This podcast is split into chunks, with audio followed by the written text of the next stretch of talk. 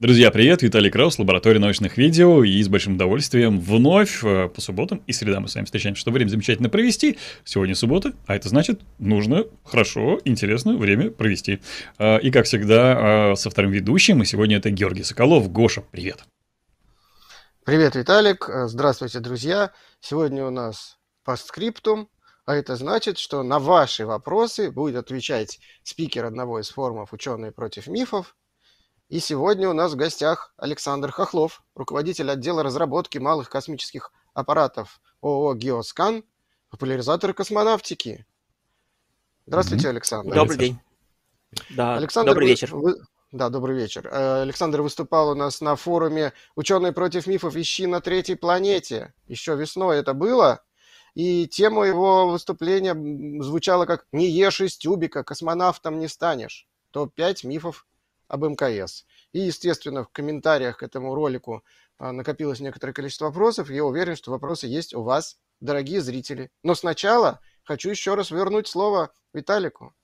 Ура, ура, мне вернули слово. И это слово будет лайки. Друзья, Спасибо вам большое за то, что вы ставите лайки под каждым видео. Если под видео вы лайки не хотите ставить, поставьте дизлайки. В общем, сделайте какую-нибудь активность. Можете написать, например, комментарий, э, когда стрим заканчивается и превращается в обычное видео на YouTube. Вот там тоже можно написать комментарий в знак поддержки. Таким образом, YouTube понимает, что да, этот канал нравится, и чаще его предлагает другим зрителям. Таким образом, наша аудитория растет. Я надеюсь, что вам эта ситуация нравится. Ну, а чтобы не пропускать наши видео, то необходимо, подписавшись, еще и нажать на колокольчик, выбрав пункт меню «Все», и вот тогда уведомления уведомления должны приходить, э, как только стрим начнется. И если вы хотите чуть-чуть заранее узнавать о том, что будет происходить, во-первых, есть телеграм-канал Лаборатория ночных видео, где специально обученный бот э, все, собственно, появляющиеся видео показывает. То есть, если мы запланировали какой-то стрим, он где-то в течение 30 минут однозначно там появится. Ну и, соответственно, вам останется только нажать на кнопку, зайти и наслаждаться. Или у нас есть еще афиша. Э, ну, кстати говоря, о том, что в этой афише, каким образом она наполнила, наполнена на следующей неделе, мы поговорим попозже, э, и вам об этом расскажет Георгий. Ну, а сейчас я предлагаю вам также поддержать данный стрим конкретный. Вы можете задавать свои вопросы при помощи суперчата, если в вашей стране он работает, ну или по ссылке, который сейчас будет в закрепе чата данной трансляции. Вопрос, который вы таким образом нам задаете, мы в самую первую очередь и задаем нашему гостю вашему любимому гостю. Ну и, собственно говоря, э, если из Red мы вопросы какие-то появляются, мы тоже их в самую первую очередь зачитываем. Также нас можно поддержать на постоянной основе. Boosty, спонсор Patreon. Есть у antropogenez.ru, есть у лаборатории научных видео. Это две разных, э, на двух разных площадках, два разных канала. Ну, соответственно, эксклюзивы и разные материалы, ранний доступ разные. Так что рекомендую подписаться на оба. Спасибо, друзья, за любую поддержку. А я хочу сказать, что по, традиции после каждого нашего прямого эфира э, гость выбирает два лучших вопроса, заданных зрителями, и мы награждаем авторов этих вопросов какими-нибудь призами, например, футболками, кружками, э, ежедневниками или еще каким-то симпатичным мерчем от э, ученых против мифов. И я хочу назвать победителей двух предыдущих прямых эфиров. Максим Лебедев, стрим проходил 11 октября, выбрал нашего постоянного зрителя Наталью Степанову, которая спрашивала, «А, скажите, как быстро людям становятся известны те или иные находки, места и предметы, чем чревато сокрытие от общественности, особенно от властей Египта новых артефактов? И второй обладатель а, нашего мерча под ником Далу. Здравствуйте, Максим. При наличии неограниченного бюджета художественный фильм о Древнем Египте на какую тему вы бы сняли? Спрашивал Далу. А, пишите, пожалуйста, сейчас а, по тем контактам, которые появятся в чате. Пишите нашему дорогому Сабиру, и он вам расскажет, как получить мерч. А Вячеслав Авдеев совсем недавно на стриме, который проходил 18 октября, выбрал еще двух победителей. Ими стали Илья Владимирович, который спросил, а каким образом телескопы в космосе передают информацию на Землю, особенно те, которые в дальнем космосе. И наш зритель Артем Хамич, который спросил, может ли существовать пригодная для жизни планета ближе обитаемой зоны, если расположить океаны вблизи полюсов. Также э, ищите в чате контакты, пишите по ним, получайте ваш мерч. А сегодняшних зрителей наших призываю активно задавать вопросы. Во-первых, это весело – Во-вторых, э, это помогает нашему стриму э, подняться в рейтинге YouTube. Чем больше комментариев, тем, чем больше активности, ваших лайков и прочего, тем лучше. Ну и, собственно, это шанс для вас выиграть какой-то приятный подарок. А теперь я, собственно, и хочу перейти к нашим вопросам, и с позволения Виталика зачитаю первый из них. Позволяю. А, зритель с ником Дикуф, в общем, что-то очень непонятное, э, но спрашивает вполне понятный вопрос. Можно ли применить экономическую систему МКС на Земле? Но отчасти э, такое уже применяется. Это Антарктида. То есть, когда люди работают, э, особенно зимовки в Антарктиде, то там нет никакого денежного обмена есть получается, что все финансовые вопросы, они решаются на большой земле, то есть, понятное дело, что полярники получают зарплату на большой земле, как и космонавты, астронавты получают зарплату на большой земле, вот, и, соответственно, ну, там, наверное, даже нет автоматов, где можно за деньги что-то купить. А все как бы входит э, в рацион экипажа, э, привозятся э, когда лето в Антарктиде привозится все на кораблях и доставляется на станции, где будет зимовка проходить и еда распределяется среди всех э, в равных количествах, а даже если бывают гости. То есть, когда там э, с одной станции приходят гости на другую станцию, поскольку некоторые полярные станции находятся рядом. И вот эти некоторые полярные станции, которые находятся рядом, они, например, напоминают нам американский и российский сегмент, да, когда а, американцы и другие представители экипажа там из Японии или Канады, они, например, могут ужинать на российском сегменте, а обед может происходить на американском сегменте. Или наоборот, как решат экипажи э, ну, со взаимодействием с наземным персоналом. То есть получается, что на Земле похожая схема есть, она, ну, как минимум в Антарктиде, поэтому вот применяется. Спасибо. А Спасибо. следующий вопрос задает из Лаборет Ксения Диметрий Целест. И вопрос звучит следующим образом. Добрый вечер. Какой самый дорогостоящий научный прибор имеется на МКС? А, здесь э, у меня однозначного ответа нет, да, поскольку нужно знать, э, там такое большое количество оборудования, оно меняется, и за, за многие годы, там больше 20 лет э, полноценного использования научного станции, тогда много что доставлялось, часть оборудования уже утилизировалась, вот, но я предполагаю, что, вероятно, магнитный альфа-спектрометр, там стоит большой астрономический инструмент на станции, то есть э, его установили на станцию, поскольку можно обслуживать. Вот если бы его отправили в космос, как там телескоп Кеплера, там э, Кеплер или э, Джеймса Уэбба, то, получается, аппарат отправляется в космос, и он работает до тех пор, пока у него есть запас рабочего тела или охладителя, или для двигателей есть топливо. А когда заканчивается, то все, аппарат выходит э, из службы, да. Если нет возможности, как было у телескопов, э, у телескопа имени Хаббла, к нему летали спейс-шаттлы и дооснащали, ремонтировали, привозили новые расходные материалы для двигательной установки. Вот. Если такого нет, то все, телескоп перестанет работать. Поэтому команда телескопа, вот этого магнитного спектрометра, она выбрала возможность установки на МКС, поскольку астронавты во время ВКД могут при необходимости обслуживать этот телескоп. И вот получается, что МКС — это в том числе астрофизический инструмент, вот э, такая большая станция. Конечно, э, режимы работы самой станции во время стыковок кораблей и так далее, они ограничивают его работу, но, в принципе, он работает, э, и эм, мое предположение, что, скорее всего, это один из самых дорогих инструментов научных на борту станции. Спасибо. Следующий вопрос задает Конст, и звучит он, кстати, спасибо за поддержку, следующим образом. Сколько космонавтов в среднем в неделю свободного времени и какие есть возможности для досуга, кроме привезенных в личном багаже книг и интернета? Но по часам я считать не буду в уме. Получается, что у них э, пятидневная рабочая неделя, да, то есть у них пять дней рабочих, и э, у них восьмичасовой рабочий день, причем э, в это время входят и занятия физкультурой, то есть как бы они, когда занимаются физкультурой для поддержания своего организма в нормальной форме, это идет как рабочее время. Вот. И, соответственно, все остальное время у них свободное, но надо понимать, что бывают срочные ремонты, срочные работы, э, так называемый task-лист, какие-то задачи, которые им оставляют на свободное время, и экипаж перерабатывает. И э, я когда работал в ЦУПе, я прям помню, как там в конце дня или там, или там раз в неделю, там по-разному бывало, экипаж докладывал главному оператору, это человек, который на нашем сегменте общается с космонавтами, сколько он переработал. Для того, чтобы эти переработки были учтены в премии за время работы на, экип... на станции. Вот это касается российского сегмента, то есть там переработки записывают. Как на американском сегменте оплачивают дополнительное время, не знаю, может быть, не оплачивают, мне это неизвестно. Я про наш сегмент только знаю это.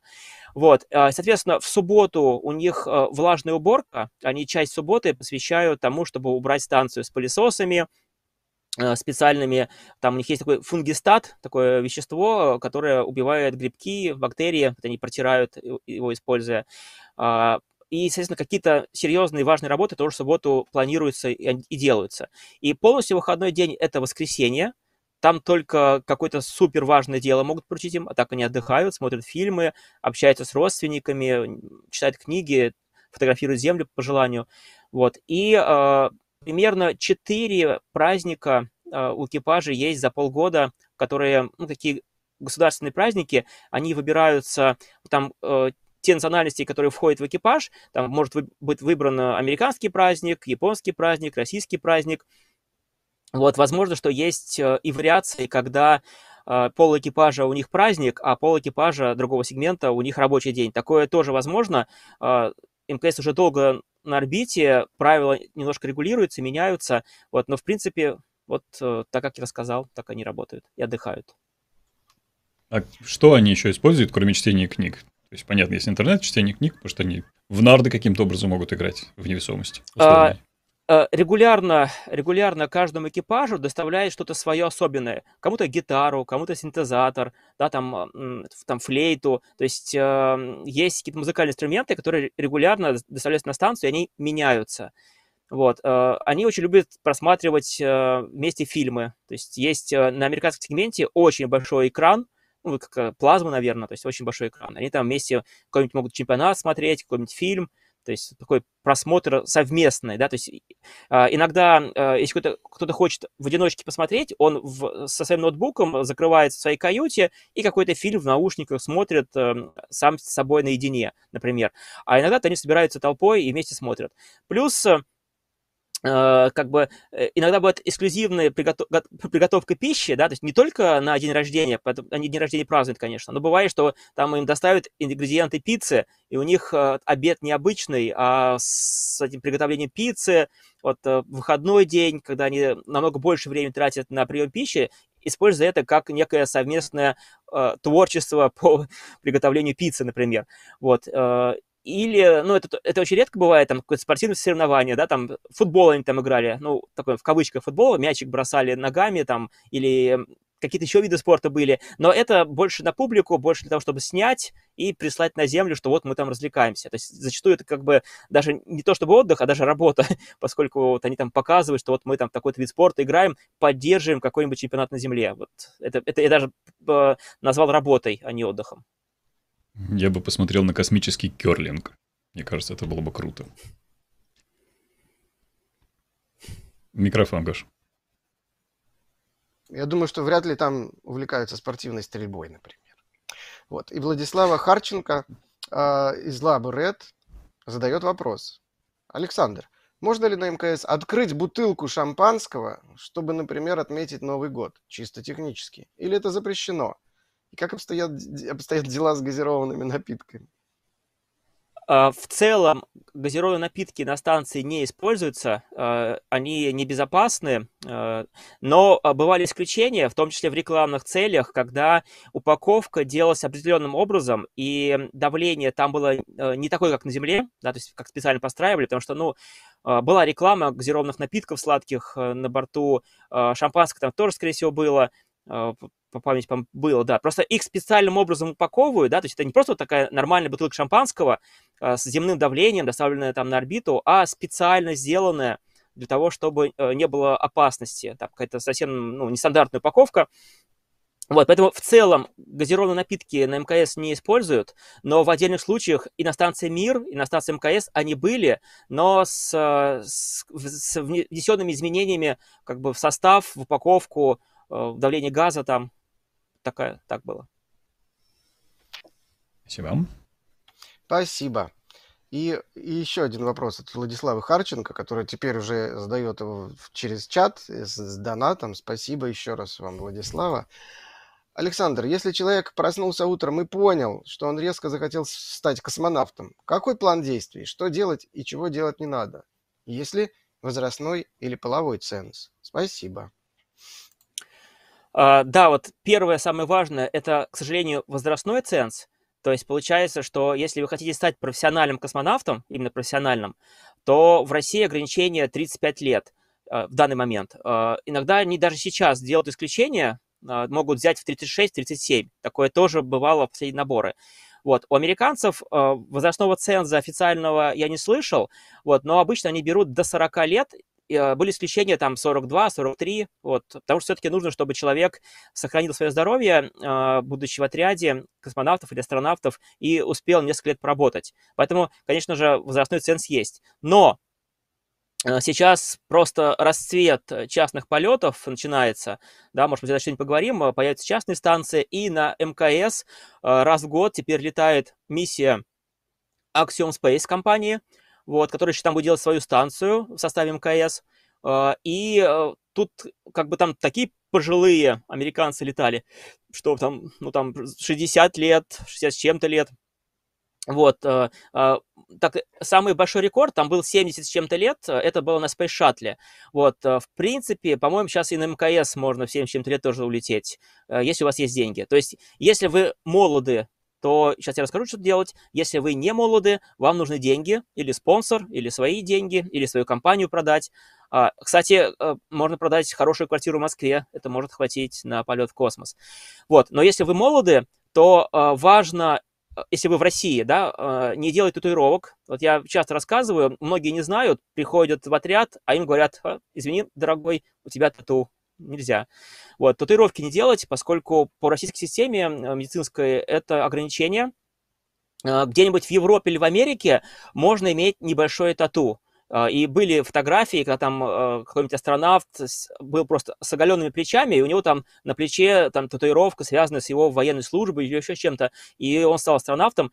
То есть на Западе попроще с этим, там намного меньше значит, требований, ну, даже вот зрение, да, беречь зрение можете увидеть, что американцы, европейцы постоянно в очках, хотя иногда, конечно, линзы используют. Вот у нас есть ограничения, молодые должны быть с единицей, и только э, космонавты-ветераны, которые прошли раньше, или у них испортилось зрение, пока они были на службе, космонавтом работали, вот, они могут в очках, вот, а молодые только с единицей, поэтому зрение беречь, э, и, э, ну, или, в принципе, вот вот совершенно свежее обновление, по-моему, вы утвердили уже, что можно сделать лазерную коррекцию, но должно пройти до вашего отбора в отряд не меньше трех лет, чтобы на динамике врачи посмотрели, что э, операция успешная, э, и у вас зрение не упало за три года после операции. Тогда вас допустят, вот это новшество новое, допустит вас э, на профессию космонавта с операцией по лазерной коррекции. Такое сейчас новшество есть, да. Вот, а отборы в России проходят примерно раз в 4 года. А, они могут меняться. И вот буквально сейчас, в конце октября, завершается очередной открытый набор в космонавты. Можно зайти на сайт Центра подготовки космонавтов имени Гагарина, и прям там есть ссылка, и прям скачать себе все эти файлы и там описание того, чему нужно соответствовать. Ну, к примеру, а, россиянам нельзя иметь вид на жительство или гражданство другой страны. На Западе такого ограничения нет. Я помню, канадка уехала в Великобританию работать. Она работала в Великобритании долгое время. Вот, а, и в итоге стала астронавтом Канады, женщина. Вот, то есть вид на жительство в Великобритании ей не, не помешал, хотя, может быть, там там, таком даже между Канадой и Великобританией, это же там королева над ними, даже об этом не думают. Вот, но вот есть ограничения, да, нельзя иметь второе гражданство россиянином, если хотите стать космонавтом.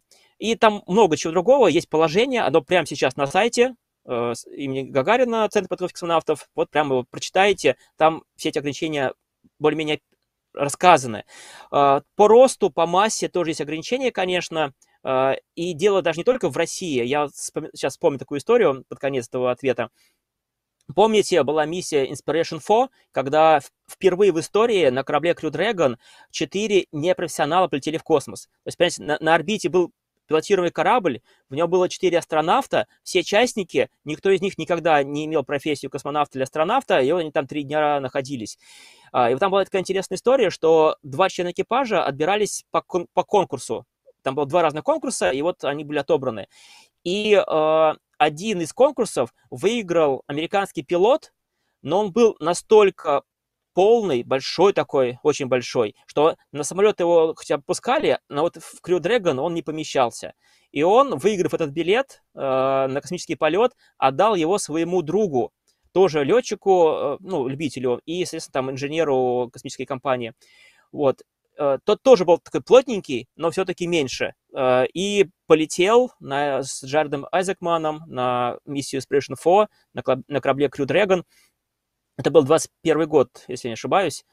А, вот, и, соответственно, а, то есть ограничения есть, конечно, в, по, по здоровью, по габаритам человека. А, рост сейчас и в России, и в Америке, ну, примерно 190 сантиметров. Вот в России подняли рост благодаря тому, что усовершенствовали корабль. Когда стали американские астронавты летать, корабль «Союз» переделали, чтобы высокие американцы там помещались. И часто можно было видеть, на космодром приезжают люди, стоит высоченный какой-нибудь итальянец или американец и очень невысокие э, россияне, поскольку они отбирались еще под старый корабли «Союз», где было ограничение там, ну, 180 и ниже сантиметров.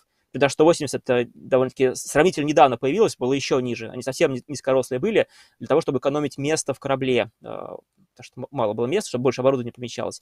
Сейчас э, Crew Dragon довольно-таки просторные, вот, Союз модернизировали, китайские корабли тоже просторные, поэтому сейчас рост больше, чем был в прошлом веке в среднем астронавтов-космонавтов.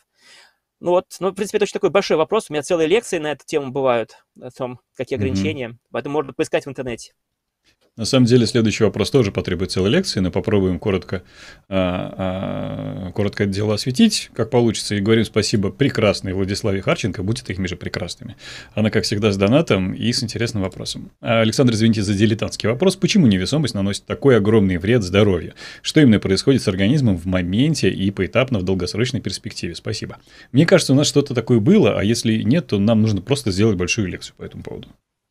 Потому что там а, очень много но да, да. А, в идеале, в идеале вам позвать э, на такую лекцию не меня, а специалиста из а, лаборатории гравитационной физиологии, находится в Институте медико-биологических проблем Академии наук в Москве, и там есть спикеры, которые, в принципе, очень хорошо расскажут, там очень комплексное воздействие. Также сошлюсь на книжку Криса Хэтфилда «Путеводитель астронавта там, на Земле», там такое длинное название, вот, э, он очень хорошо рассказал, как ему было плохо после длительного полета. Когда он летал в короткие полеты невесомости, то, наверное, это немного укачивало, но потом было более нормально. Вот, а длинные полеты влияют. Э, невесомость, э, она, конечно, сильно отличается от привычной нам вот, гравитации, нахождения гравитации здесь на Земле, с весом, с нашим. А, и вот все механизмы нужно все-таки специалиста привлекать, чтобы я там не нафантазировал. Вот, но расскажу просто, что происходит. А, а, происходит перераспределение жидкости в организме. Вот я там смотрел, я там Дмитрий Петелин, который сейчас рекорд поставил, там два наших космонавта и американец Сергей Прокопьев, Дмитрий Петелин, Фрэнк Рубио, они были больше года на МКС, они поставили рекорд на МКС, то есть на станции Мир было больше времени, там отдельные астронавты, космонавты, вернее, там были космонавты дольше. Вот, а вот они трое поставили на МКС рекорд. Дольше всего были на станции из-за того, что, э, ну, зимой, помните, там корабль «Союз», у них протек э, система терморегулирования, вот, э, там хлопья были э, жидкости, которые работали, испытывал очередной корабль «Союз», а, а, который является кораблем-спасателем для любого экипажа. И в итоге они остались вместо полгода целый год. И у них, вот а, я Дмитрия Петелина хорошо знаю, ну, как много общались, э, там вместе в мероприятиях участвовали. Вот, он на станции, так прям такой видно, такой распухший, да. Некоторые астронавты, космонавты менее распухают, некоторые более. Прям видно, что лицо такое вот, э, как после сна, как, не знаю, как вот, ну, такое распухшее. Это вот перераспределение жидкостей сердце работает, оно э, сейчас, когда вы находитесь на станции, как бы вес ваш не, не, не придавливает, эм, как, не кровь, кровь и другие жидкости не идут вниз, да, и сердце, соответственно, должно вверх поднимать, а они, получается, по всему организму более равномерно расходятся и к голове больше, потому что сердце, э, помня, что вот в условиях Земли нужно гнать э, кровь к мозгу, да, преодолевая вес крови и гравитацию, Поэтому даже когда в невесомости оно немножко по-другому начинает работать, все равно к, к голове очень много крови идет, и она распухает, там мозг форму меняет. Вот, в общем, вот это, это влияет, да. А дальше атрофируются мышцы. Причем, несмотря на то, что космонавты, астронавты очень много занимаются физкультурой, примерно полтора часа, иногда два часа в день, а, все равно есть отдельные мышцы, которые тренируются только вот э, там держанием положения стоя, то есть сопротивлению гравитации. И вот эта лаборатория гравитационной физиологии, она даже... Там Инесса Козлова а, вот была ученым, к сожалению, она нас покинула, вот, но она как раз определила, что это очень важная составляющая человека жизни на, на Земле, то, что э, многие мышцы, конечно, меньше, чем те, которые вот мы знаем, а есть мышцы, которые мы особо даже не знаем и не чувствуем, вот они э, в космосе из-за отсутствия гравитации, они становятся очень дряблыми, и физкультуры их не получается тренировать. Вот это такое вот, есть такая сложность. А, а также сосуды и кости. Сосуды становятся более грубыми, а, они теряют эластичность, а, из костей уходит кальций, и приходится есть дополнительную пищу с кальцием, чтобы уж совсем там зубы и кости не как бы разрушались, не, не теряли кальций. Вот. И вот получается, что ну, физкультура, Э, добавление кальция в питание, оно помогает частично это компенсировать, но все равно кости становятся более хрупкими. Длительное нахождение невесомости из-за этого опасно. Вот такой комплекс воздействий, поэтому невесомость, наверное, один из самых опасных факторов, э, пока мы находимся рядом с Землей. Да? Э, дальше, если мы полетим, там радиация усилится, особенно чем дальше от Солнца, тем сильнее галактическая радиация, тем опаснее. Вот. Но около Земли вот невесомость, наверное, один из самых вредных факторов.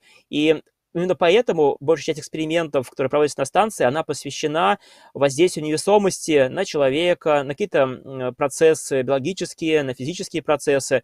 Есть очень много науки там связано именно вот с изучением воздействия невесомости.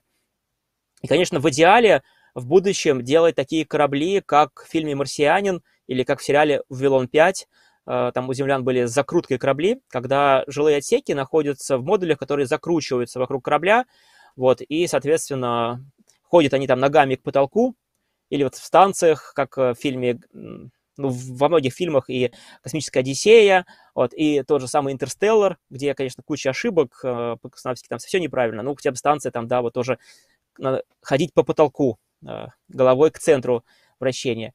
Вот, э, серьезная такая опасность. Но вот я, я предлагаю позвать специалиста из Института медико-биологических проблем РАН. Он вам очень хорошо расскажет. Там есть прекрасные спикеры, замечательные. Я обязательно возьму контакты, да, я думаю, что мы это дело сделаем. Спасибо. А теперь э, поприветствуем Тимура Воронкова, который присоединился к Лаби Ред. Добро пожаловать. И он задает следующий вопрос. Эм, что с интимной жизнью на МКС? Как на МКС об, обстоят дела с сексом? И, кстати говоря, на канале Лаборатории научных видео, она 18+, поэтому она просто так не ищется, но есть лекция от Полины Покрышка, которая про это рассказывает. Э, по-моему, даже был пост в Телеграме, э, в Телеграм-канале Лаборатории научных видео. Можете поискать. А теперь слово Александру. А, ну, значит, официально контактов между двумя людьми а, сексуального характера на станции не было. То есть это не зафиксировано нигде, ни в научных статьях, ни в никакой хронике и так далее. Хотя уже длительное время мужчины и женщины летают на станцию. Вот. Э, там можно предположить, что кто-то летает и нетрадиционной ориентации. Такое тоже может быть, э, поскольку ограничений в США, например, по этому поводу нет никаких. Вот, у нас э, психологи могут не пропустить, там, там таких ограничений нет. А, вот, поэтому контактов э, как-то шестого рода, как там у уфологов контакт шестого рода, по-моему, не было на станции.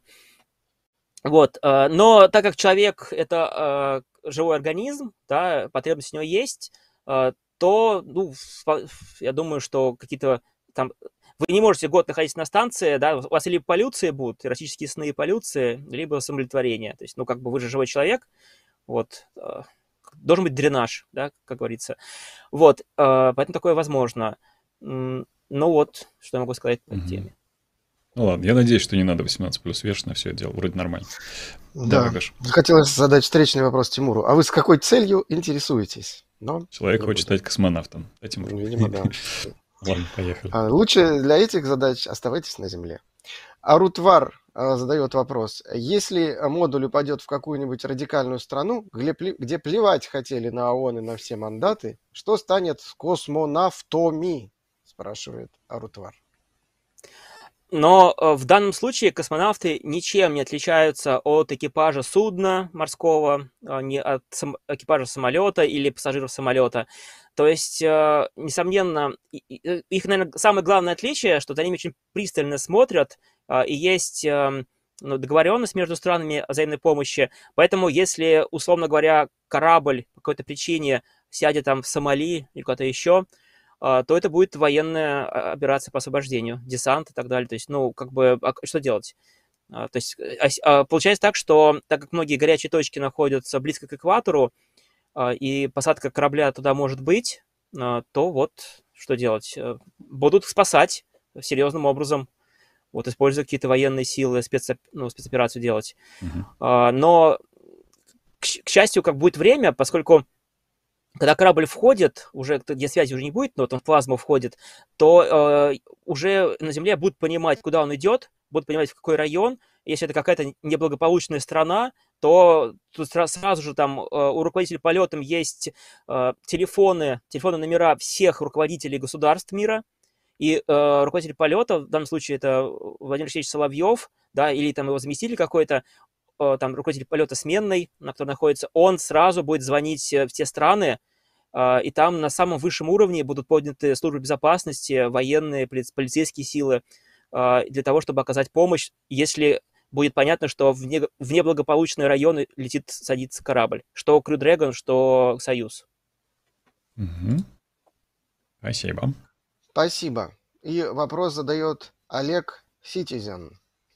А, Зачем топить МКС? Можно ее просто обновить, как корабль Тесея или вечный нож месье Жанно. А, но дело в том, что ее не обновить, это, это очень э, дорогая, сложная техническая задача, она изначально не ставилась в план, да, вот, и в принципе, э, на мой взгляд, э, ну, все стареет, все стареет, и не нужно делать таких вечных объектов. Вот сейчас очень неаккуратно главный конструктор российской орбитальной станции сказал, что вот наша станция будет вечной, потому что у нас там будет такой принцип, что есть центральный сферический модуль, мы к нему стыкуем модули, и эти модули мы можем менять. И типа вот станция может быть вечной. А я тут же вопрос встречный. А центральный модуль как же, сферический? Это у вас будет слабое место. А если у вас э, будет аварийная стыковка, э, новый модуль, приходя, там, повредит стыковочный агрегат этого сферического модуля, он будет выведен из строя, как вы будете ремонтировать, как вы будете менять. Вот, поэтому ничего вечного быть не может нигде, ни в космосе, ни на Земле. Все у нас ограничено по времени. Вот, и МКС, э, она уже сильно за сроком, за тем сроком, который изначально планировался, и он еще продляется, продляется. Сейчас вот 2030 год, ну вот Россия, по крайней мере, официально продлила до 2028 года. Вот, э, ну, мы все понимаем, что не, все, все стареет, как бы. И даже сейчас из-за того, что продляли, э, уже были ремонты и на американском, и на российском сегменте, те ремонты, э, демонтаж того оборудования, который не планировался. То есть Э, космонавтам и астронавтам приходилось делать работы э, с теми элементами, которые там под перчатки не подходят, э, там они мучились, чтобы демонтировать или отремонтировать, потому что ну, просто не было приспособлено. Или там, например, канадская рука, Канада, Канадарм-2, она оказалась за сроком эксплуатации, и там э, Скотт Келли мучился, чтобы ее там э, смазать. Там ему сделали специальный прибор для смазки, и он смазывал то, что не планировалось смазывать. Но вот э, срок продлили, пришлось э, делать техническое обслуживание этой э, робототехнической руки Canada 2. Вот, э, ну, все не вечно. Угу, спасибо. А, спасибо. Ксения Дмитрий Целест э, с донатом. И очередной раз спасибо, Ксения. А, ведь космонавты в качестве научных экспериментов выращивают растения на МКС. Разрешено ли выращивать, к примеру, овощи для еды? Разрешено несомненно, э, так даже закладывают, э, выращивают какой-нибудь салат, какой-нибудь овощ, и экипажу у них написано, что столько-то вы замораживаете, доставляете на, землю, на землю, а вот столько-то вы можете съесть. То есть им разрешается там все, все лишнее съедайте, нам доставьте ученым на землю так, такое-то количество ростков, там, листочков. Вот. Но чаще всего это, конечно, зелень какая-то. Вот я знаю, что томаты должны были выращивать, но упустил, то есть сейчас там выращивают томаты не выращивают, вот не знаю, да, салаты видел, как они там ели, вот, значит, зелень. На нашем сегменте, к сожалению, вот все планировалось достать оранжерею, я пока не слышал, что ее доставили, там в энергии вроде как делают, вот. Но много лет на нашем сегменте не было оранжереи, потому что она сгорела с падающим кораблем «Прогресс», который, к сожалению, потерпел аварию и упал. И вот та оранжерея, которая планировалась, вторая, была первая на нашем сегменте. И в интернете есть фотографии там, с пшеницей, с, с какими-то ростками растений. Вот. Но, к сожалению, эта оранжерея была демонтирована, у нее срок годности вышел. Вот, а новая сгорела при аварии грузового корабля, к сожалению. И поэтому долгое время наши там космонавты то семечку прорастят, то луковицу прорастят. Вот, а вся зелень растет на американском сегменте, там очень много сейчас оранжерей, много чего выращивается. И, э, конечно, американцы делятся с нашим экипажем, тоже дают им попробовать салат свежий. Вот э, в этом проблемы нет. Спасибо. И спасибо. от Конста еще один вопрос, и спасибо за поддержку. Возвращаясь к теме секса на МКС, я бы, честно говоря, сильно не возвращался, потому что 18 плюс повесим, потом никто это дело не увидит, а нам хотелось бы. Э, и беременности, и родов. А оставили ли эксперименты на хомячках, крысах, носорогах и прочее? На носорогах очень важно. На МКС. Да. А, значит, самые успешные эксперименты были с мушками дрозофилами. То есть дрозофилы размножаются, мушки размножаются. Вот, у них все получается. И там э, делали эксперименты с ними, у мушек все хорошо, их физиология позволяет. Вот, э, там что-то с крысами делали, ну, или мыши, или крысы, вот, какие-то там эксперименты делали, э, то есть были эксперименты на вот таких животных, вот, но результаты я сейчас не подскажу точно, я просто помню, что они проводились. Ну, с млекопитающими все не очень хорошо, лучше этого не делать в невесомости, да, то есть строить нормальные станции с гравитацией искусственной, вот, ну или хотя бы там Луна-Марс, но Луна тоже не очень подходит, гравитация маленькая, ну вот Марс, марсиане все равно уже будут не люди, то есть мы понимаем, что когда на Марсе кто-нибудь родится, это уже будут э, развиваться не те существа, что на Земле, все-таки гравитация отличается, вот. А в невесомости лучше особо этим не заниматься, это не делать, потому что, поскольку это очень критично. Есть лекции, есть лекции в интернете, где рассказываются физиологические проблемы э, беременности в невесомости для млекопитающих, поэтому лучше этого не делать. Спасибо. Спасибо. И, И вопрос ты, да, давай. задает э, еще раз Ксения Диметрий Целес. Спасибо вам, Ксения, за вопросы и поддержку. Есть ли будущее у проекта российской орбитальной станции? А, потенциально оно есть. Э, смотрите, э, мы все поймем, когда будет принят проект э, федеральной космической программы в 2024-2025 году. То есть в ближайшее время мы узнаем. Все, все ее будущее зависит от этого проекта, поскольку в России финансирование выделяется на 10 лет. Вот, может, вы слышали там новости НАСА или там в США, вот когда у них каждый год бюджет заново принимается. То есть, например, у НАСА есть длинный проект, там 10 лет ему будет, 15 лет, очень такой длительный проект, но э, они его бюджет делят по частям, и каждый год президент США подает в Конгресс, Сенат э, бюджет на НАСА, и те что-то отрезают, что-то добавляют. Вот, э, то есть у них разделение властей, и, соответственно, вот э, идет такое бадание между президентом и Конгрессом, сколько выделили денег на космонавтику. Вот. Это приходится делать каждый год. А у нас это делается один раз на 10 лет, и вот у нас сейчас 24-25 год, это граница предыдущего десятилетнего плана – вот. И если э, полноценные деньги заложат на российскую орбитальную станцию вот на это вот десятилетие, то будущее у нее будет. Э, мы увидим по сумме, эксперты опишут, посчитают, посмотрят на курс доллара, рубля, вот, и скажут, будет, не будет будущего. Вот это, это, это такая, э, все остальное, что, что говорить, да, пока эти деньги не приняли, вот. А, но, соответственно, мы видим, что Роскосмос беспокоится по этому поводу, он опасается, что ему не дадут денег особо, и поэтому он пытается предложить э, Африке, там, Египту, э, создаваемому африканскому космическому агентству, сейчас там в Африке создают э, между странами единое космическое агентство, вот, и вот руководитель Роскосмоса Юрий Борисов, он предлагал сделать один или два модуля вот для африканцев. Уже это говорит, что все плохо, да, ну, за, ну, как бы, представляете, если у вас все хорошо, и ваш план это вот э, центральный модуль, сфера, сферический модуль, вот, причал, как, как, как на станции МКС, и к нему пристыковываются вот четыре модуля по краям. Если вы предлагаете странам Африки один-два модуля, это значит, что не все хорошо. Как бы. вот поэтому э, смотрим, как африканцы ответят и как э, наше правительство, президент подпишут следующую десятилетнюю космическую программу. Из этого мы поймем, возможно ли будущего, будущий рост. Технически, э, ну, возможно, поскольку э, сейчас э, Самарский ракетный центр «Прогресс» э, научился делать модули для станции. Вот, соответственно, начинку делает энергия с подрядчиками. Технически они сделать пока еще могут. Надо, чтобы на это выделили средства. Спасибо. Спасибо, И да. э, вопрос задает Юрий Баданин, 5035. Есть простые вопросы чайника, на которые пока не ответил ни один. Так, этот вопрос мы хотели не задавать. Пропускаем его, он не, не к Александру. И вопрос задает мистер Бан.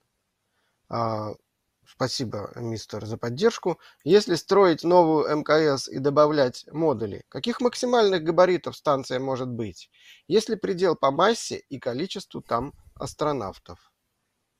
А, предела нет, да, то есть получается, что если у вас есть деньги, если у вас есть средства доставки, если у вас есть возможности, а, вы можете станцию увеличивать, а, дооснащать. Вот сейчас, например, китайцы планируют в два раза увеличить свою станцию. Вот, то есть ограничения какие? Ограничения это, обычно первоначальный проект.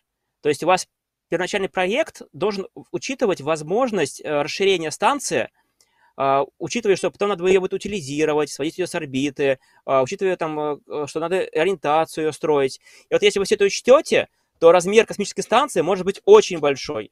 То есть, э, ну вот, как бы МКС, э, даже как, вот, вот сейчас МКС, она очень большая. Это самый большой объект, построенный в космосе. Так вот, ее хотели сделать больше. Она меньше, чем первоначальный план. Вот представляете, да, что МКС, она меньше, чем изначально планировалось. Пришлось э, из-за сокращения финансирования, из-за дороговизны ее использования, обслуживания а, сократить сегменты. И российский сегмент был значительно больше, чем он есть сейчас, и американский сегмент был больше.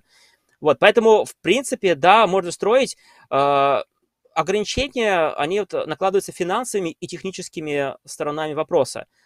Чем больше у соответственно, финансирование денег, тем у вас больше возможностей развивать технологии, технику, вот, и объекты в космосе могут быть очень большие. Главное помнить, что ее придется утилизировать. И вот если вопрос утилизации решен, то стройте, как э, в каких-нибудь фа- фантастических фильмах, огромные станции, пожалуйста. Мгм. Спасибо. Спасибо. Деку ОФМ спрашивает. Разве нельзя было ремонтировать станцию роботами? Заодно бы развили искусственный интеллект. А, ну, это, это такой, а, тоже целая лекция. Я сейчас, я не очень длинно расскажу, но э, приготовьтесь, буду рассказывать. Значит, а, на станции а, как бы полноценных роботов, наверное, все-таки нет, да, то есть, может быть, в виде какого-то научного оборудования, а, там есть какие-то научные приборы, которые условно можно назвать роботами, поскольку а, включает установку, она сама по себе работает, сама принимает решения, а экипаж только вставляет расходные материалы. Поэтому условно э, часть научной аппаратуры, это научные стойки, можно их назвать э, почти роботами. Они там сами принимают какие-то решения, исходя вот э, из тех алгоритмов, которые там заложены. Хотя, конечно, не искусственный интеллект, а просто программные какие-то алгоритмы. Вот, э, на станции очень много робототехнических устройств. Это не роботы, это робототехнические устройства. А, Это та, та самая Канада ARM-2, это большой манипулятор, который очень много помогает с ремонтами на станции. По крайней мере, он доставляет э, оборудование для астронавтов, когда они выходят в космос. Значит, эм, помогает, может астронавта поднести к месту ремонта, значит, э, доставить какой-то, ну, какой-то, э, быть камерой дополнительной для наземных специалистов. Многие операции снаружи э, наземные специалисты делают сами, без участия астронавтов. Для этого у них есть специальная робототехническая насадка Dexter. Э, это тоже такая дополнительная часть э, канадской руки этого манипулятора с набором инструментов, камер. И вот э, основной, основной манипулятор цепляет эту маленькую насадку с руками и камерами, подносит к какому-то месту, и там э, очень многие работы, серьезные работы делались э, вот с помощью вот этих вот двух манипуляторов, большого и маленького. Вот, э, в том числе это были эксперименты по заправке топливом спутников, э, какие-то ну, работы проводились. Но надо понимать, что там основные работы делались по командам Земли. Наземные специалисты э, давали команды, либо писали программу. Плюс еще, конечно, там есть специальные программные алгоритмы, а, предотвращающие столкновение. То есть, например, а, был какой-то сбой связи с Землей, программа не прошла или прошла неправильно, но мало ли э, столкнется манипулятор с станцией. Поэтому там есть какие-то ограничения программные, которые не дадут столкнуться. Есть это, конечно, не искусственный интеллект, но это программное ограничение, но вот, то есть, очень активно все это участвует. По поводу ну вот на нашем сегменте, на MLM, есть э, европейская рука ERA, которая тоже используется нашими космонавтами э, для каких-то работ. Она работает, вот, э, поэтому, получается, есть еще на японском сегменте манипулятор, ну, который обычно используется для научных работ. Он, там есть негерметичная научная платформа на их модуле Kibo, Надежда в переводе. И вот этот манипулятор туда ставит, расставляет оборудование. Но тоже надо понимать, что вот это управление либо астронавта, либо Земли по программе. То есть это все-таки не искусственный интеллект, это вот управление э, командно-программное. Вот. Э, тем более, что даже стыковка кораблей грузовых. Астронавты вручную управляют э, Канадой Арм-2 для того, чтобы стыковать такие корабли, как Цигнус, или э, стыковали они старый, старый корабль э, Dragon грузовой, а новый корабль, этот э, Cargo Dragon нового типа, похожий на Crew Dragon, он уже стыкуется автоматически. То есть уже астронавты не участвуют в управлении, он уже прям так стыкуется, как и корабли Союз и Прогресс. Вот. По поводу того, что внутри. Э, внутри станция делалась для человека.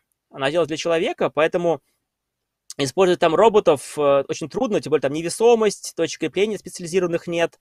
Вот.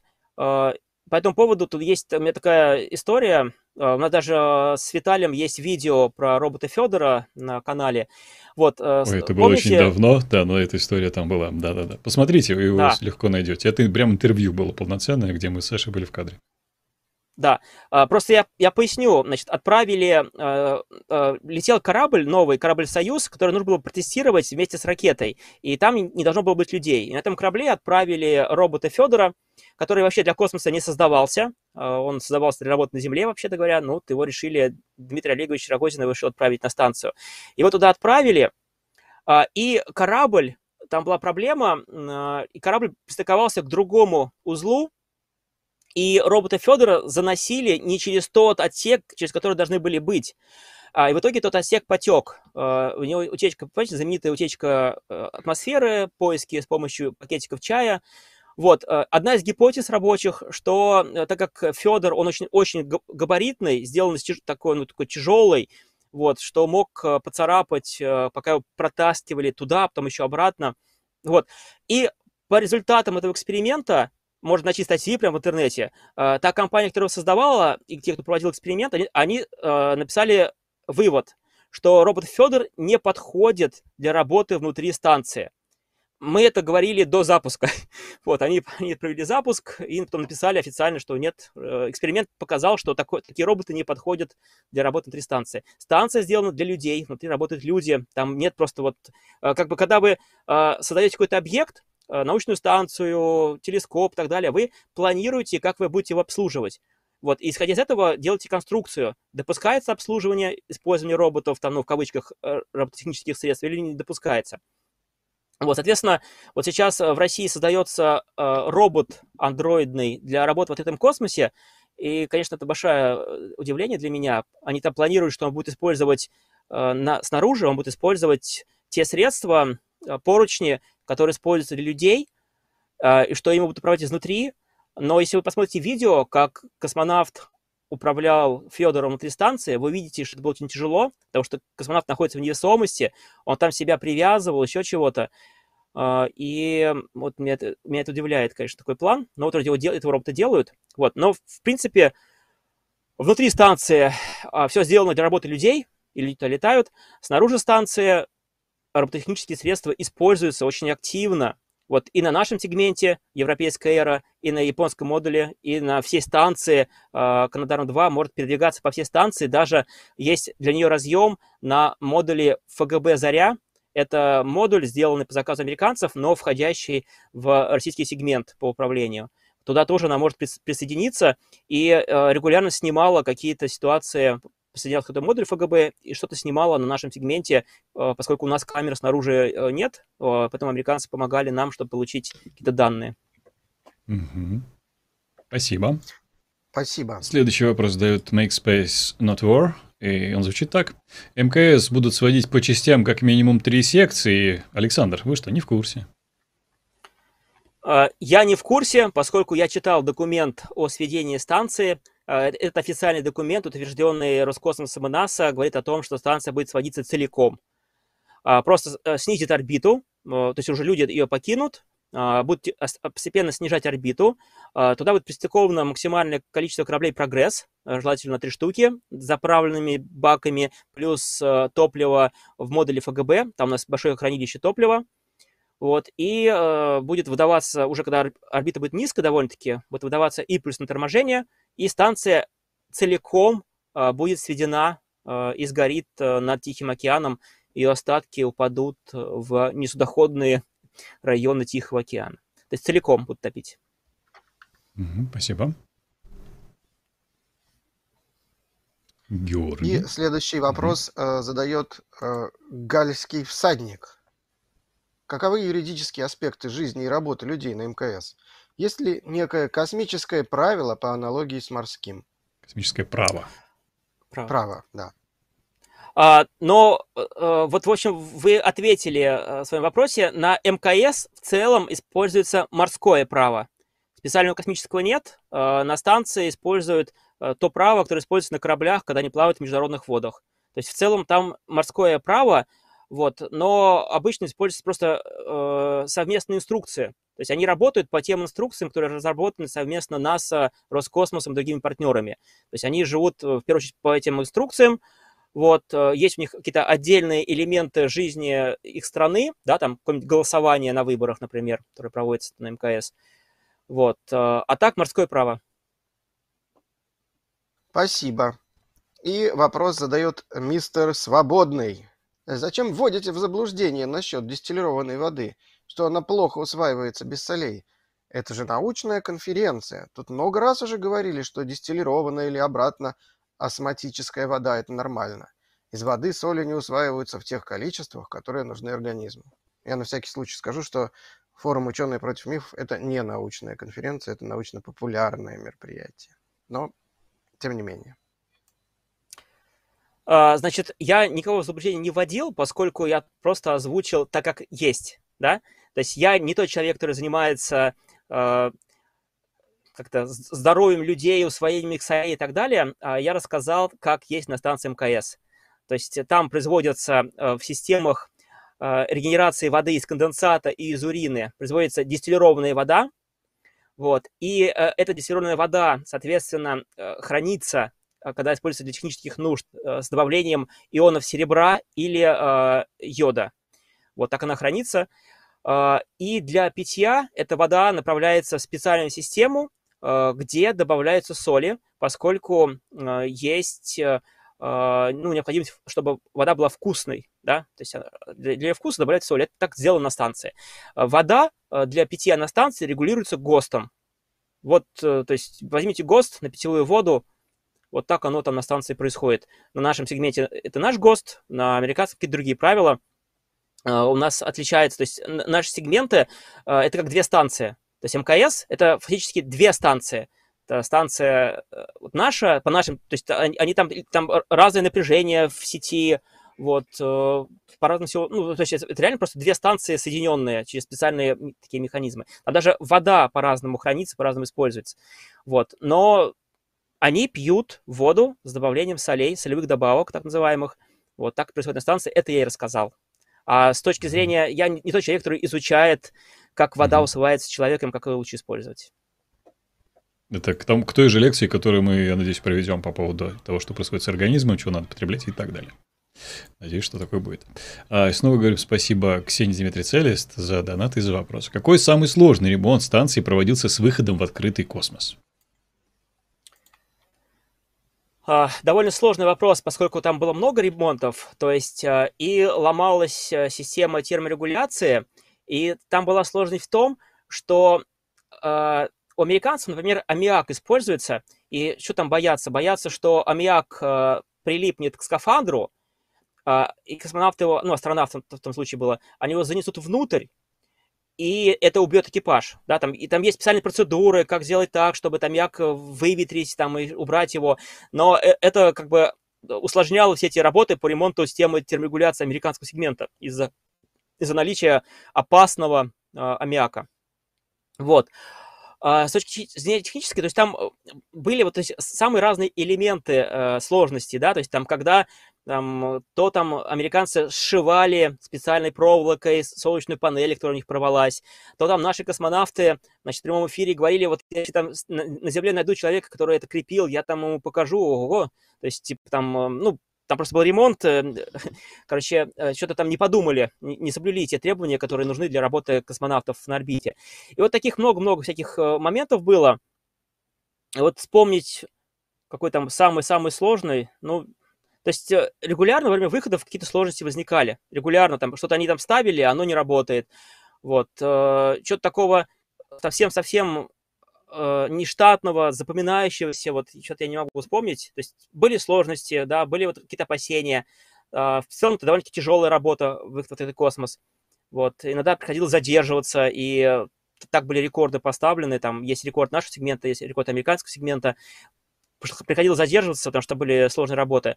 Бывало, сумку с инструментами там американка потеряла, ну, улетела. Вот. Но так вот сказать э, совсем-совсем такое сложное. Как в фильме, э, там, э, у нас фильм-то выходил вызов, да, когда там э, радиатор там стукнул космонавта. Такого не было, да, э, в общем, ну, было много разных сложностей. Станция уже больше 10 лет на орбите. Я не могу выделить отдельный какой-то.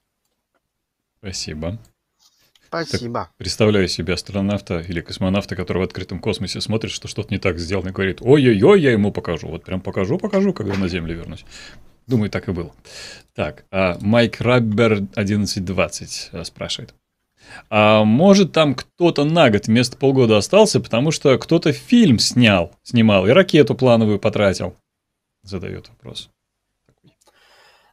Но смотрите, получается, что на МКС не было ни одного запланированного годового полета. Ни одного. То есть был момент, когда даже предлагали, давайте мы запланируем, такое, такое обсуждалось, такое было. То есть хотели плани- именно планировать годовые полеты. А, на сегодняшний день а, только вот тот полет, который сейчас происходит, вот, вот прямо сейчас там на орбите экипаж корабля «Союз», он будет год на орбите, Олег Кононенко, командир корабля, и он как раз командир отряда космонавтов. Это как бы условно запланированный э, полет, но он тоже, он тоже не совсем запланированный, потому что э, он будет годовой из-за того, что полетит э, космонавт, женщина из, Бело, из Белоруссии. Вот, э, вот. Но этот полет планировался даже раньше, он сдвинулся. Ну, будем считать, что это первый первый прям полноценно заранее запланированный годовой полет. Но тоже мы понимаем, что он состо... Состо... состоится э, для того, чтобы полетела космонавт, женщина из Беларуси. По-моему, стюардесса полетит, если я не ошибаюсь. Бортпроводница, если я правильно помню. могу ошибаться, но, по-моему, бортпроводница полетит с самолетом на, МК... на МКС из Беларуси. Вот. А до этого все длительные полеты были связаны с какими-то нештатными ситуациями. И их было несколько.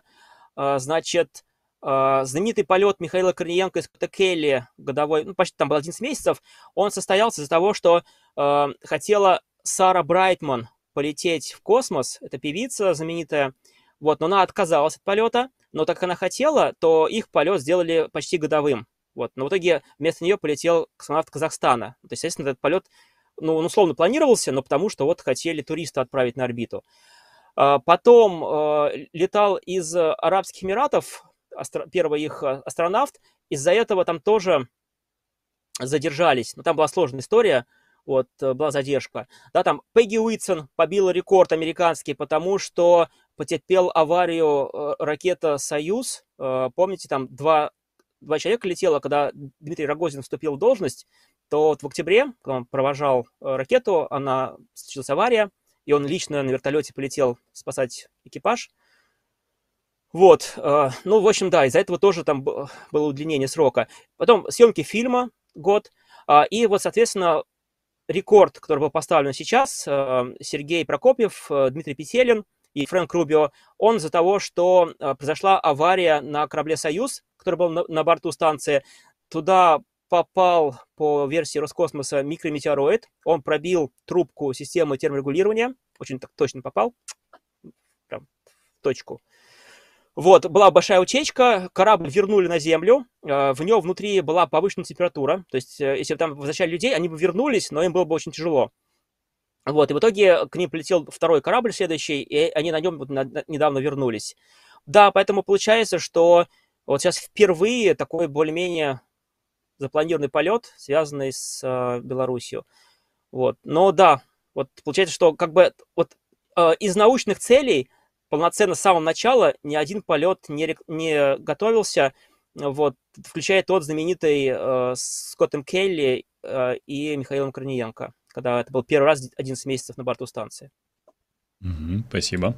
Так, друзья, спасибо. перед тем, как следующий вопрос задавать, давайте кратко объявление. Я благодарю всех, кто прямо сейчас с нами на стриме находится. Друзья, лайки поставьте этому видео, если вам нравится. Если не нравится, ну, можете не ставить, можете поставить дизлайк. Любая активность полезно. Если вы смотрите это видео в записи, то и комментарий оставьте. Спасибо вам огромное за это. Подписаться на канал не забывайте, чтобы не пропустить наше видео дальнейшее. А скоро, кстати говоря, как раз таки Георгий расскажет о том, что в ближайшее время можно наблюдать на наших каналах. А, ну и если вам хочется поддержать данный конкретный стрим, то имеется возможность такая. Есть суперчат, если в вашей стране он работает, вы можете его использовать. Есть ссылка в закрепе чата данной трансляции. Вопрос, который вы нам задаете вот по этим направлениям, мы в самую первую очередь и задаем. Равно как и из лаба Red. Lab Red это такая закрытая площадка платформы в Телеграме, а, где появляются разные интересные какие-то ништячки, скажем так, ранний доступ, какие-то эксклюзивы. Все это дело также можно посмотреть на спонсор, Буси и Patreon. У Антропогенеза тоже имеются подобные площадки. Их тоже можно использовать, чтобы получать много интересного контента. Спасибо вам огромное, друзья, за любую поддержку. Спасибо, Виталик. А я скажу несколько слов о том, что ждет вас, дорогие зрители, на наших каналах в самом ближайшем будущем. И начну прямо с завтрашнего дня. Завтра э, на канале Лаборатория научных видео э, пройдет трансляция фестиваля «Вперед в прошлое». «Вперед в прошлое», который на самом деле будет проходить в Ереване, но благодаря современным средствам телекоммуникации вы сможете смотреть его, где бы вы ни находились. Тем не менее, если вдруг нас смотрит кто-то из Еревана, то на фестиваль, я, насколько понимаю, еще можно зарегистрироваться. Да, еще Может можно. быть, Виталик скажет, во сколько там начало и когда по московскому времени начнется трансляция? Да, начало в 15 часов по местному времени, а значит в 14 часов, то есть 2 часа московского времени, начнется трансляция. Всех приглашаем, если вы в Ереване находитесь, э, я сейчас кину ссылочку в чат, э, можете спокойно по ней зайти, зарегистрироваться и присутствовать лично. Будут 5 замечательных лекций, включая Александра Соколова, который вот-вот уже должен приземлиться в Ереване. Вот Александр мне только что написал, что он еще все еще в Домодедово сидит, а рейс немножко задерживает. Но я надеюсь, что он успеет. И э, завтра, еще раз, в 14.00 по московскому времени или в 15.00 по ереванскому начнется фестиваль «Вперед в прошлое». Смотрите на канале Лаборатории научных видео, там будет Александр Соколов и наш дорогой друг Иван Семьян там тоже будет. А, далее. Далее, далее. Э, в четверг, 26 э, октября, на канале Антропогенез.ру выйдет следующий выпуск форума «Ученые против мифов», который называется «Мир, заваленный скелетами. ДНК в янтаре и другие мифы об окаменелостях». Э, лектор Эдуард Мычко, палеонтолог, кандидат геолого-минералогических наук, который прилетел к нам на форум из Калининграда. А вредным оппонентом выступил также наш э, давний знакомый геолог Павел Селиванов. Вот все, что касается вопросов об окаменелостях. Почему некоторые окаменелости сохраняются, а другие нет? Что с ними происходит? Как они мигрируют из одного места в другое? Очень интересный доклад. Всем советую. В четверг в 19.00 на канале Антропогенез.ру. А в пятницу на новом, недавно созданном канале лаборатория 0 плюс а, выйдет лекция «Современные боги. Кошки в культуре и мифологии». А, лекция историка и антрополога Анны Гребенниковой. В пятницу на новом канале mm-hmm. «Лаборатория 0 плюс». Я думаю, что Виталик сейчас скинет в чат ссылку на этот канал. А вот и ссылка на канал. Нет, это не та ссылка. Сейчас будет ссылка на канал. Пока задавай вопрос.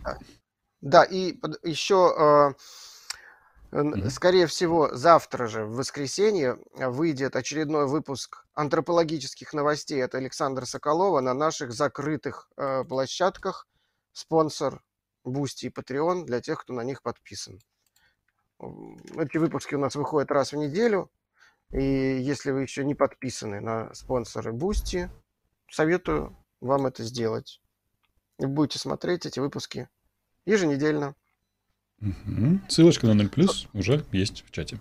Добро пожаловать. Собственно, теперь, теперь наверное, я э, зачитаю Давай. следующий вопрос.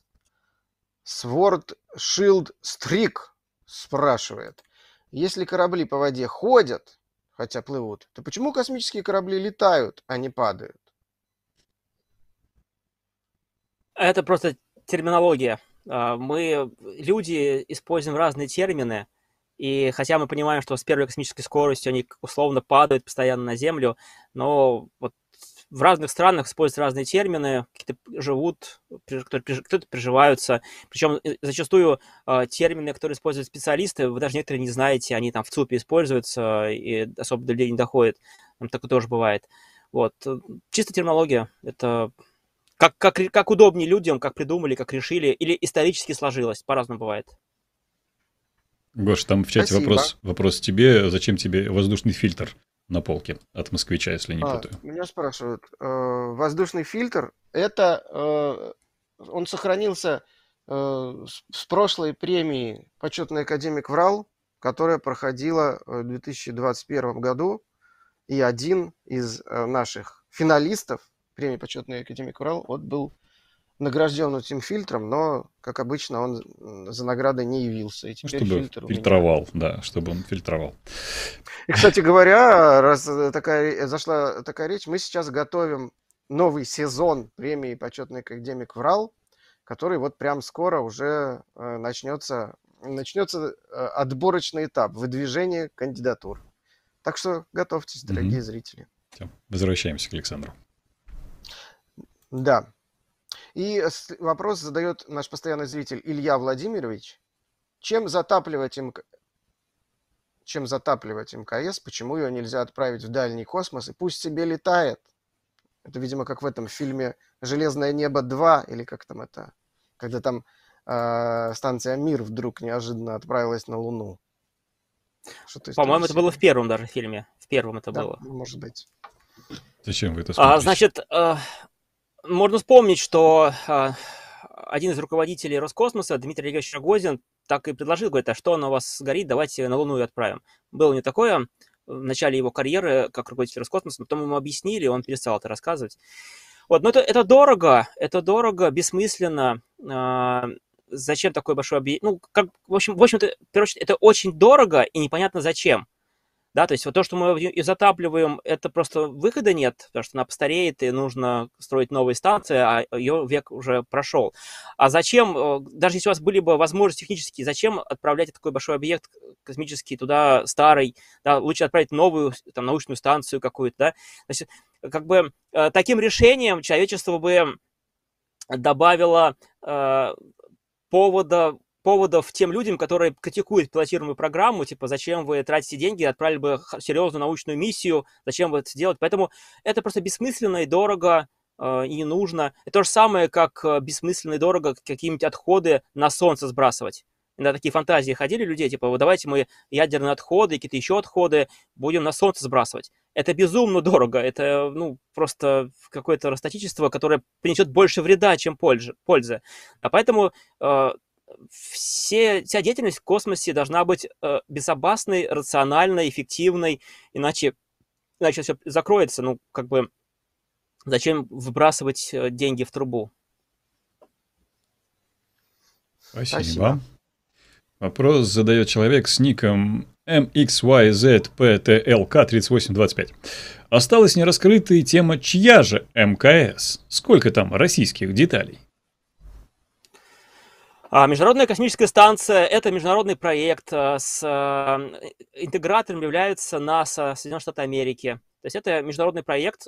Есть соглашение между правительствами, на самом высшем уровне подписывается. То есть изначально там знаменитое соглашение значит, Гора и Черномырдина было подписано между нами, США и Россией, имеется в виду. А так США с каждым партнером подписывалось, то есть и каждое продление срока согласуется правительствами всех стран, а проект МКС ратифицировался парламентами стран.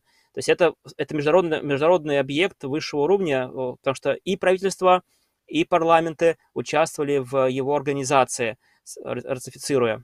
Вот. Поэтому это международный проект, но интегратор, лидирующая роль находится у Соединенных Штатов Америки, у их э, администрации космической НАСА. Спасибо. Спасибо. Так, еще один вопрос от uh, DQFM.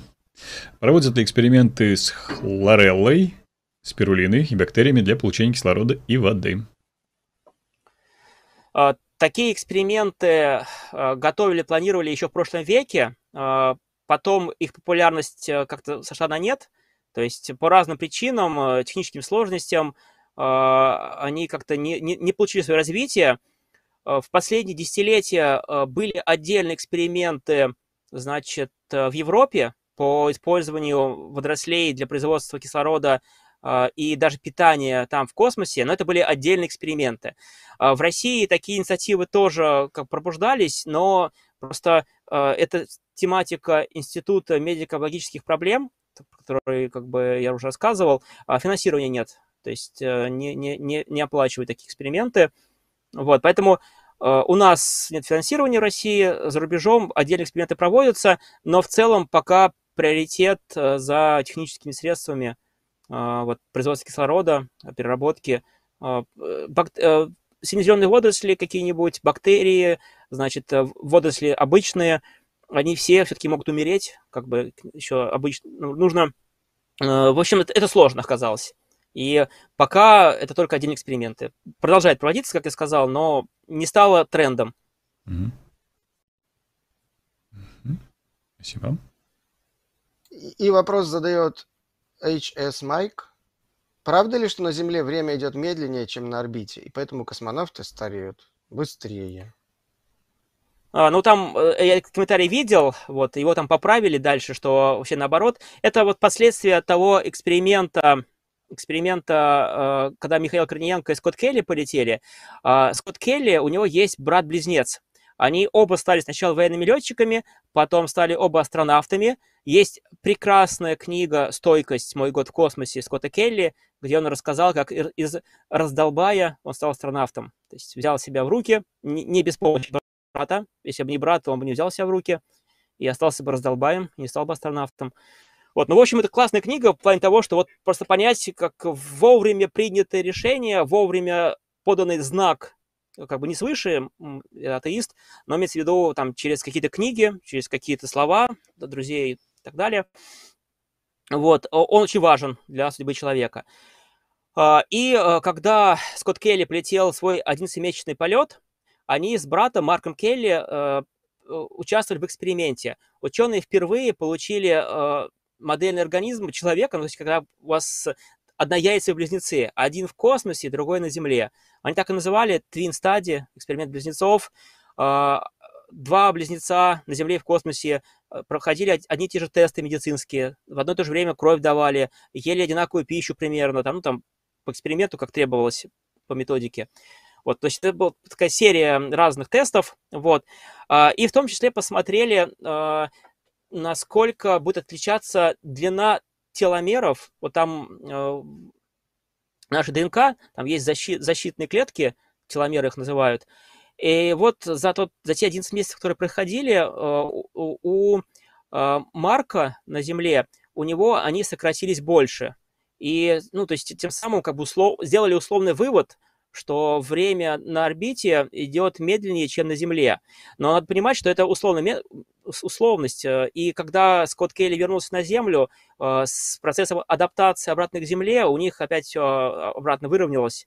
Вот, и он сильно моложе брата не стал. Да, то есть это все там какие-то вот на чуть-чуть. Можно... Эти статьи есть, можно по Twin Study поискать на английском языке в научных американских журналах и международных.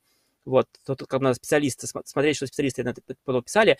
Вот, а по поводу того, что время по-разному течет, но э, у нас же есть э, этот релятивистский, релятивистский эффект, они учитываются там в планировании работы спутников, полетах межпланетных станций, астрономы учитывают, когда э, строят модели движения планет. То есть, конечно, есть, ну просто на низкой орбите это прям минимально, чуть-чуть совсем.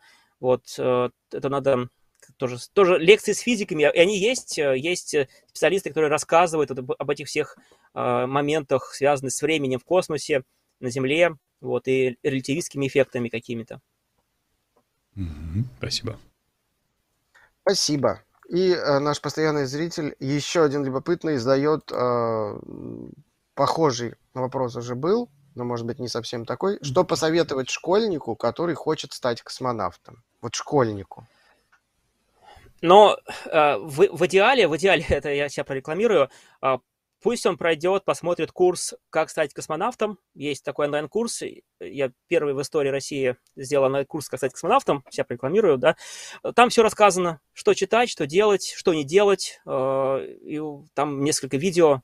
Как там все он поймет, все узнает, как себя готовить. Э, Саша, скинь ну ссылочку, мы тоже читать. добавим, чтобы можно было на этот курс зайти. Да. Прямая ссылка. А так книжки. Э, вот сейчас новому поколению так повезло, что э, многие космонавты и астронавты э, рассказывают о своей работе, о том, как они стали.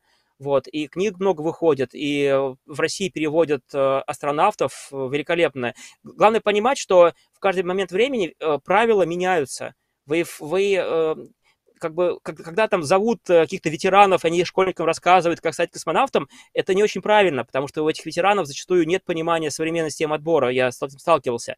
Вот, а так есть соцсети, вот сейчас вот э, прекрасно Константин Борисов на орбите рассказывает о своей жизни на, там, на станции МКС наш российский, на Кру Дрэгоне полетел третьим, вот, он рассказывает. А, ну, вот тоже, тоже нужно смотреть, потому что иногда он и э, к своей судьбе будет возвращаться, как он стал, вот. А так, курс и книги. Надо, надо ознакомливаться с материальной частью, как-то материал изучать.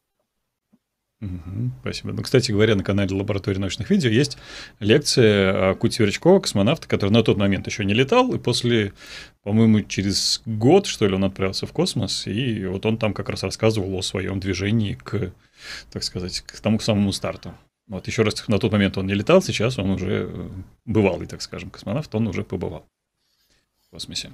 Илья Владимирович спрашивает, а сколько килограмм личных вещей можно взять космонавтам на МКС, и что они берут? А, здесь важно, на чем они летят. Да? Получается, что, насколько я понимаю, на корабле «Союз» пока еще это полтора килограмма. А, вот, э, ну, такая довольно-таки стандартная значит, масса, полтора килограмма. Это личные вещи. А, как кто-то берет то, что ему памятно, какие-то фотографии, вот, Э, ну, что тут личное, да? А бывает так, что берут что-то, что потом дарят своим близким людям, что вот э, там часы взял на борт, они были в космосе, а потом близкому человеку их подарил, да, там, какое-то там украшение, э, что-то, или там открытки, взял открытки на борт, проштамповал их, там есть штамп, значит, почтовый на МКС, подтверждающий, когда, то что там меняется дата конкретная, то есть, то есть она именно та, которая есть в реальности, дата, вот тот день, когда штампуется, и это штамп МКС. Проштамповал, вернул открытку, подарил другу. Вот. То есть, обычно такое. То, есть, то, что его поддерживает на орбите, и то, что он хочет подарить э, на Земле близким. Да, там были истории, значит, э, вот когда были еще другие корабли, у американцев были истории, когда кто-то там на продажу возвращал, то есть брал предметы в космос, э, там их и возвращал на Землю и пытался дать. Там скандалы даже были, вот, но сейчас с этим с одной стороны, попроще, с другой стороны, ну, вот полтора килограмма на Союзе. На Крю Дрэгоне, возможно, чуть больше. А, вот у Константина Борисова это можно даже поискать. Где-то он там писал про свои вещи, что он берет с собой. Может, он там массу указал, я подзабыл. Ну, то есть явно не меньше полтора килограмма, а насколько больше, я вот не помню. Потому что Крю Дрэгон чуть-чуть более вместительный, чем Союз. Ну, как, так, ну, да, вместительный там 4 человека, а не 3, и там их попросторнее. Вот, ну, может быть, какие-то есть ограничения. А, ну, вот, э, примерно полтора килограмма личных вещей. Угу. Спасибо. Также скажем спасибо, спасибо Ивану Коробкову за донат и за вопрос. Если создавать вращающуюся станцию, то как бы вы направили ось ее вращения относительно земной поверхности? Нужно ли во вращающейся станции создавать систему противовесов для балансировки при перемещении космонавтов? А, я не проектировал такую станцию. Здесь надо понимать, что вот сейчас я там занимаюсь э, маленькими аппаратами космическими, кубсатами, и, в общем, вот все такие решения, э, это исходя из вашей цели. То есть, э, какую вы цель ставите, туда вы будете ориентировать. Да, то есть, там, можно посмотреть, очень хорошие было, были фильмы еще Вернона фон Брауна, где он довольно-таки правильные модели делал таких больших орбитальных станций. Вот, но все, все, все равно это зависит от того, как вы э, планируете эту станцию использовать, куда вы хотите направить те или иные ее части, что там должны видеть э, люди в иллюминаторы или какое-то там научное оборудование, или с точки зрения э, стыковки кораблей, то есть как вам удобнее. Вот, э, так как я не делал проект такой станции, то я не могу сказать, как, как бы сделал я, да, потому что это нужно вот проработать, имея в голове э, какие-то цели. Поэтому, к сожалению, подробностей надо искать в других источниках про станции будущего. Спасибо. Спасибо. И э, снова вопрос задает э, несравненная Владислава Харченко, поддерживающая наш стрим. Александр, могут ли в будущем какие-то технологии с орбитальных станций, кроме солнечных батарей, быть использованы на Земле для создания автономных домов для экономии земных ресурсов? Спасибо. А, ну, давайте будем честными. А, и хотя международные партнеры, НАСА и так далее довольно-таки регулярно выпускают специальные такие справочные материалы, брошюры большие, там даже издания, где описывает, какая была польза от станции или вообще от космонавтики для Земли. Будем честными и скажем, что тренд обратный. Тренд обратный. А, те люди, которые занимаются космонавтикой, они ищут самые хорошие, самые лучшие передовые технологии, которые используются в коммерции на Земле уже. И поэтому тут, наверное, немножко правильнее сказать, что когда кто-нибудь сделает э, очень хорошую систему на Земле, там, для тех целей, которые вы говорите и так далее, э, и у него подсмотрят, э, приобретут что-то или там позаимствуют, в общем, идет тенденция для снижения стоимости искать что-то готовое на Земле. Не создавать новое, а искать готовое. Э, новость создается тоже, когда задача какая-то э, очень интересная и сложная, и именно так космонавтика влияла на жизнь на Земле. Но уже очень много было создано, и вот такого вот э, тренда на использование созданного для космонавтики на Землю для, для земной жизни, для жизни людей, э, это какие-то мелочи, то есть э, в основном это срабатывает за счет того, что а, бюджеты иногда выделяют такие большие, что прорабатывают для космической программы что-то такое, что на Земле, в принципе, пока еще не нужно делать, или денег нет у стартапов. Поэтому для космоса делают, а потом заимствуют там патентуют, или есть разные механизмы, то есть такой постоянный обмен. Но тренд – это использовать то, что уже готово. Вот, э, поэтому здесь, эм, а, учитывая, что довольно-таки консервативно, что там требуется сертификация, еще чего-то. Поэтому что-то сделали, пока там для космоса это сертифицируют, приготовят, уже на Земле могут использовать. Но плюс это зависит еще от стран, от конкретных стран, поскольку в разных странах э, все по-разному делается. Э, и вот, например, там в России там сказать, что какие-то космические технологии используются для Земли, это может только про какие-то старые изобретения, которые действительно там, ну, частично были коммерциализированы, вот, э, но в целом нет, нет целом получается, что наш сегмент сильно устарел, вот, и там технологии очень медленно-медленно обновляются. Вот, поэтому надо на лидеров смотреть, на Китай, США. Спасибо. Спасибо. Э, вопрос задает э, Марина Рут. Вопрос. Какие самые интересные эксперименты были проведены на МКС за последнее время? Как-то был момент, был момент, э, э, был такой журнал «Новости космонавтики», вот, и я 9 лет был его автором, то я писал, вот, этот, журнал в декабре 2018 года закрыл э, руководитель Роскосмоса новый Дмитрий Ильич Рогозин, вот, то есть я 9 лет писал, он его закрыл. Вот, вот когда это я писал, я как раз писал вот про эти эксперименты, а, описывал их, отслеживал, вот. А, тогда я мог бы прям в лед ответить, потому что это была моя работа, я это писал, ну, дополнительная работа была. Вот, сейчас какого-то такого, э, ну, на нашем сегменте вообще ничего такого вспомнить не могу. Это вот как они там пишут, и какие-то эксперименты взаимодействия по психологии, еще чего-то. То есть ничего такого выдающегося на нашем сегменте я не могу припомнить. Вот. Но американцам тоже это в основном уже рутина. То есть в чем смысл экспериментов? Нужно как можно дольше их проводить, э, чтобы сравнивать. Вот. И такого, такого какого-то яркого там событий со станции. Я вот даже сейчас не припомню за последние там несколько месяцев. Вот, поэтому это большое количество прикладных экспериментов, э, и, и выделить какой-то из них, даже выделить какие-то там новые растения, которые выращивать, или еще чего-то. Вот а это уже стало такой... Это большая лаборатория, большой завод, который вот э, стоят стойки, работают камеры, вентиляция, значит, все, все там э, гигабайт информации передаются на Землю, ну, это на американском сегменте, конечно, вот, э, и вот и ученые работают, пишут свои статьи, вот, и как-то уже выделить нет, ничего такого не попадало в последнее время. Космический конвейер. В целом да. классно, классно, что идет много работы. Наталья Степанова э, с донатом задает следующий вопрос. Видела в соцсетях видео какого-то из астронавтов, как спят на станции. Все вместе в одной каюте в спальных мешках. Это правда или старое видео? У каждого астро-космонавта отдельная каюта или общая спальня? Кстати, наверное, надо предложить, если вы еще не видели, у нас был эффект присутствия, как раз-таки мы гуляли по МКС, и там Александр про это рассказывал. А, да, с того момента а, произошли некоторые изменения с нашей той прогулки. А, Все-таки прилетел модуль MLM наука. На, на данный момент на борту есть четыре таких оборудованных спальни на американском сегменте как раз под экипаж Крю Дрэгона. Четыре человека на Крю Дрэгоне, включая одного россиянина, вот, и вот четыре, значит, четыре места. На нашем сегменте две каюты на модуле «Звезда», это базовый модуль, с которого началась уже полноценная работа станции, вот, э, ну или сервисный модуль его американцы называют. И на MLM наука есть тоже каюта, там сейчас спит как раз э, Константин Борисов, и можете посмотреть, он там выкладывал как раз видео в спальнике, у него нету иллюминатора. Если вы видите космонавта в каюте без иллюминатора, то он в MLM наука, вот там сейчас Константин. А двое, которые в звезде, у них есть иллюминаторы, и они их либо закрывают, даже когда их закрывают, все равно видно, что иллюминатор есть, просто он закрыт шторкой. Вот. А наши космонавты тоже спали в американском сегменте. Было такое дело до того, как начались перекрестные полеты и до полетов Крю Дрэгонов, когда летало два Союза, по три человека. Вот, соответственно, шесть человек на станции, четыре у американцев спали, два у нас. Сейчас трое у нас, четыре там спит. И вот тот, кто прилетает на Крю Дрэгоне, он спит как раз обычно в модуле MLM Наука, как Константин сейчас спит.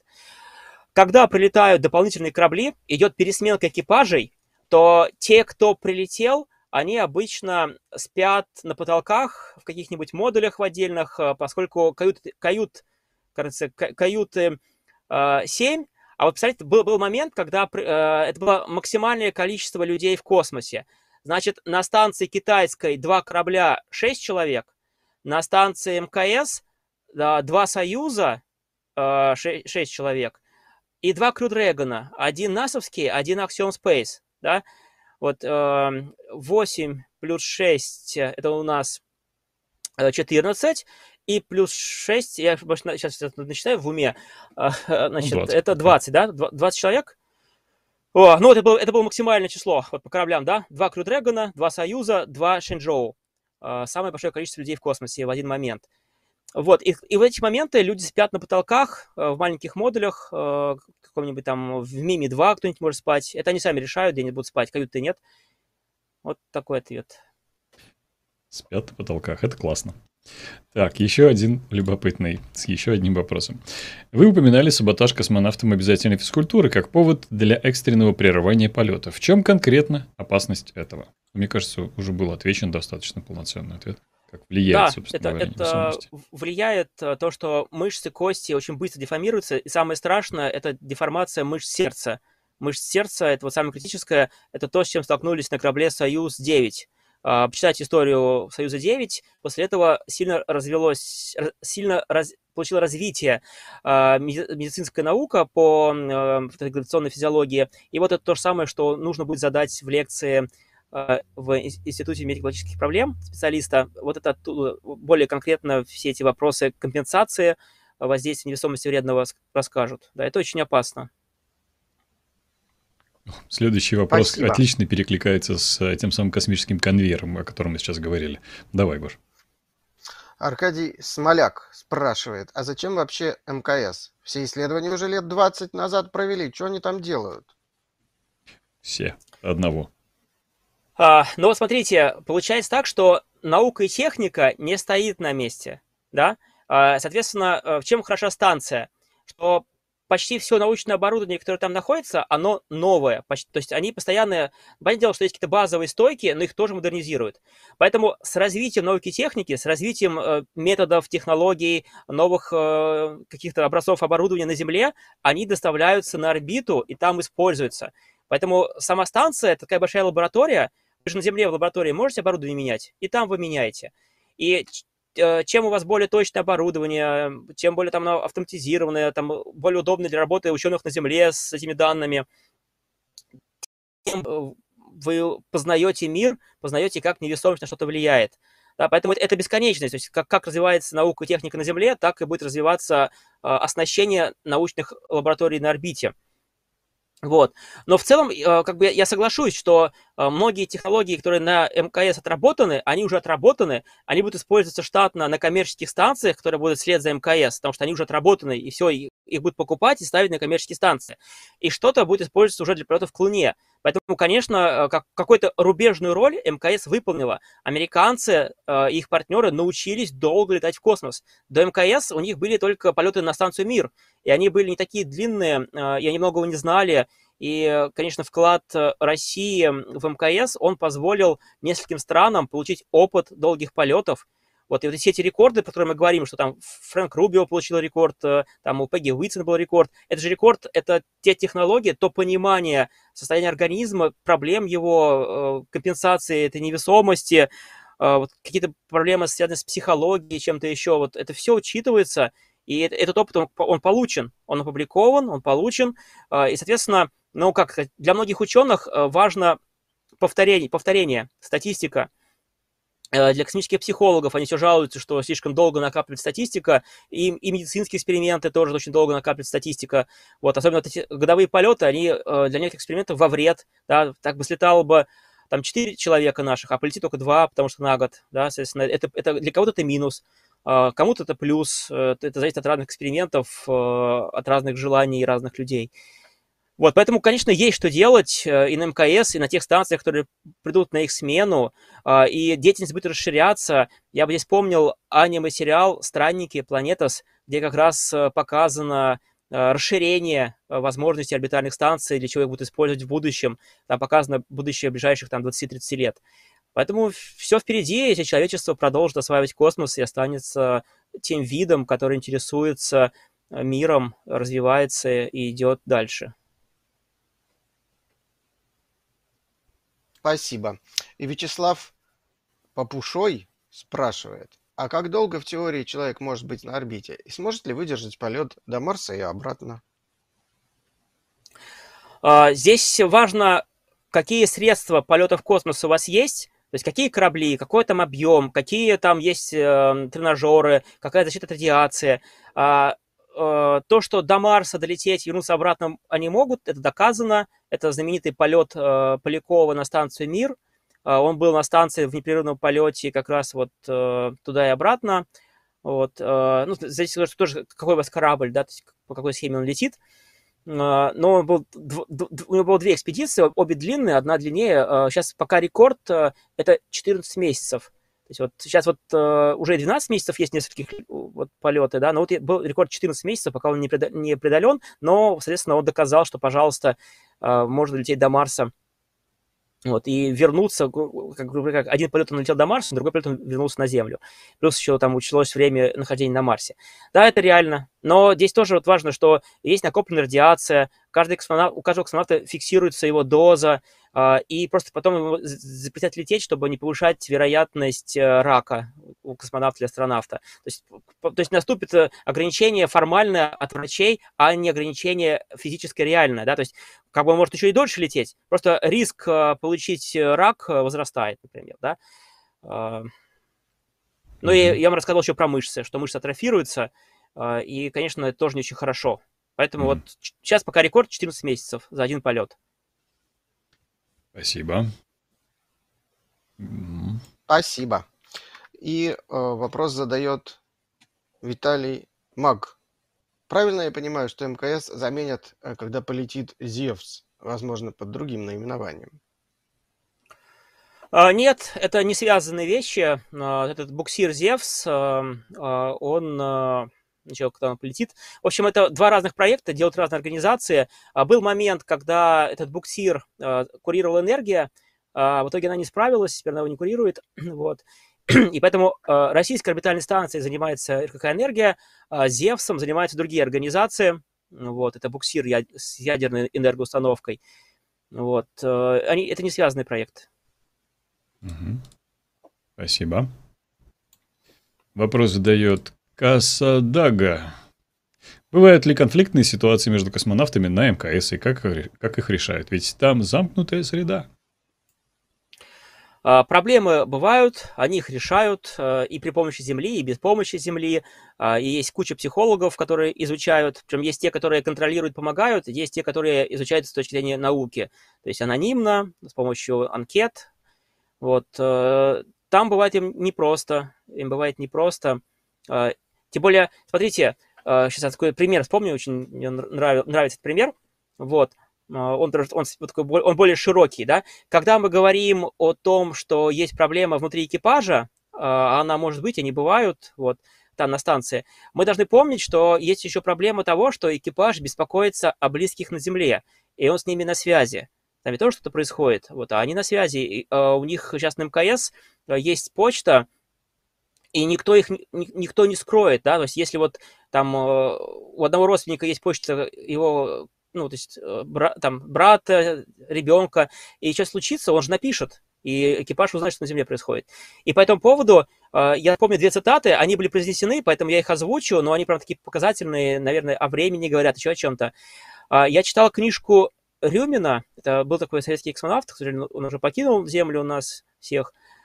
Он летал на станции «Салют», да, потом еще летал, кстати, на станцию «Мир» на шаттле, вот, но книга была написана про салюты, и он там рассказывал, у него как раз был огранич, ограниченный канал связи, он узнавал о Земле только то, что ему скажет ЦУП, больше ничего, то есть там за исключением редких переговоров с родными.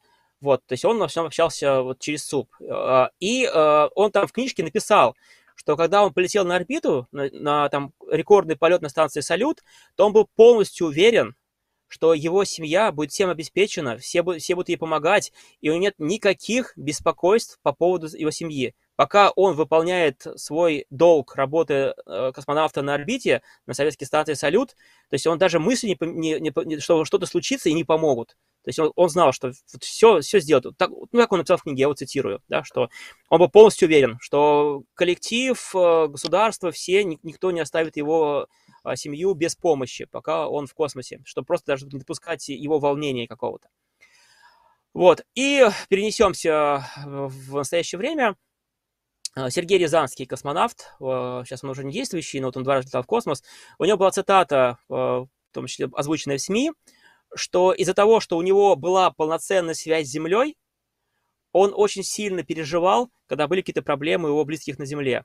И он очень переживал, что он в космосе и ничего не может сделать. Да, то есть у него есть телефонная связь, еще чего-то, он может, к кому-то обратиться, но все равно, а, я не знаю, что там произошло, но эта цитата, а, он об этом рассказывал в интервью и в книге, а, что вот он очень-очень сильно беспокоился о том, что происходит на Земле. И как он там писал, что вот самое, самое страшное, что вот я глава семейства и ничего не могу сделать из космоса. И вот это, это, кстати, очень интересно про подходы. Какой делать подход? скрывать или давать полный доступ к информации. Вот сейчас МКС – это полный доступ к информации. Э, каждый космонавт может дать 100 адресов э, на сервер НАСА для того, чтобы письма приходили. То есть 100 человек могут писать космонавту или астронавту через почту. У него есть телефонная связь, он может взять э, свои наушники, включиться через IP-телефонию и в любой момент, кроме редких перерывов связи американских спутников и трансляторов, позвонить на любой телефон на Земле и что-то узнать. Вне зависимости от ЦУПа, от руководителей полета, от Роскосмоса, у него есть такое, такая возможность. Поэтому он знает. Если, если какая-то беда с близким на Земле, он об этом быстро узнает. И вот, э, вот у нас есть, вот есть интервью Рязанского, где он от этого переживал. То есть там в космосе он переживал. А Рюмин не переживал. Он ничего не знал, но был уверен, что все будет хорошо, что все решат, все что угодно решат на уровне правительства Советского Союза. Вот какой подход лучше, какое время лучше, я не знаю, но вот э, просто такие примеры. Спасибо. Так, Спасибо. Илья Владимирович спрашивает. МК, МКС в космосе сильно нагревается от Солнца и как справляется с сильным нагреванием? Оно нагревается, а, и даже можно сказать, что оно не сколько нагревается от солнца, а для этого там есть экранно-вакуумная теплоизоляция, а сколько нагревается от тепла изнутри, от работы большого количества оборудования и жизнедеятельности астронавтов-космонавтов.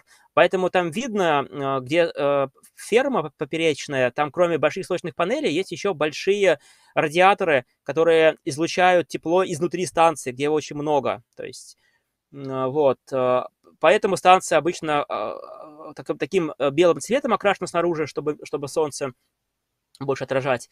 Вот. Э, э, ну, плюс станция залетает в тень Земли, вот, и, ну, специалисты следят за термобалансом, терморежимом с помощью внутренней вентиляции, с помощью вот системы терморегулирования трубок, проходящих по станции, вот, передающих наружу, с помощью вот экрана вакуумной теплоизоляции снаружи, специальные листы фольги, фольгированные листы, это такой космический термин, экрана вакуумная теплоизоляция. Она не дает э, солнечному теплу глубоко нагревать станцию, проникать тепло. Вот.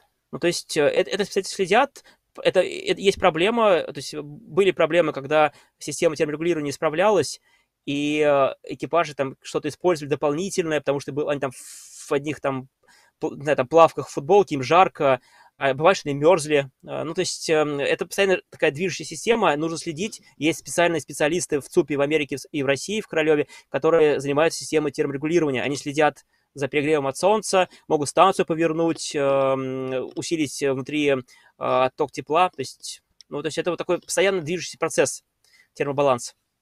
Угу. Спасибо. И э, следующий э, зритель, который задает вопрос, это мистер Бан. Он поддерживает стрим и спрашивает, какой полноценный рабочий день у астронавтов? 8 часов? А потом, как развлечься в космосе? Есть игры в невесомости, типа футбола. Уже запатентовали? Мы ответили в начале прям. Да, да, в самом вопрос. начале вы потом пересмотрите, мы прям полностью этот вопрос разобрали. Угу. А, включая футбол. Только там, да, включая футбол, но без патентов. Не патентовали. Это развлечение. Вот посмотрите потом uh, уже запись. Угу. Да, спасибо огромное. А про полноценный рабочий день в 8 часов мы тоже ответили в том же вопросе? Да, да. ты не следил. Ага, хорошо. А, Коробков Иван а, задает вопрос. Производятся ли генные модификации организмов, бактерий, водорослей или растений для решения каких-либо прикладных задач в космосе? Или пока биология на стадии исследований? А, значит, какие-то отдельные эксперименты проводятся, причем довольно-таки много. То есть э, на американском сегменте подобные эксперименты проводятся. У них есть установки какие-то. А, вот. Э, какие-то конкретные вещи, ну, конечно, надо смотреть статьи специалистов. Вот. Но э, генная инженерия, она используется на Земле и в космосе. Это уже просто как данность. Поэтому, да, то есть там такие эксперименты, ну, как бы, такие э, штаммы э, и какие-то вот, ну, такие биологические образцы, в космос доставляются и исследуются. То есть это уже практика. Но конкретно надо смотреть многочисленные статьи биологии с, там, не знаю, с, с отсылкой на эксперимент на ISS, на International Space Station, вот, чтобы уже подробности узнать. Спасибо. Спасибо. Касадага снова спрашивает.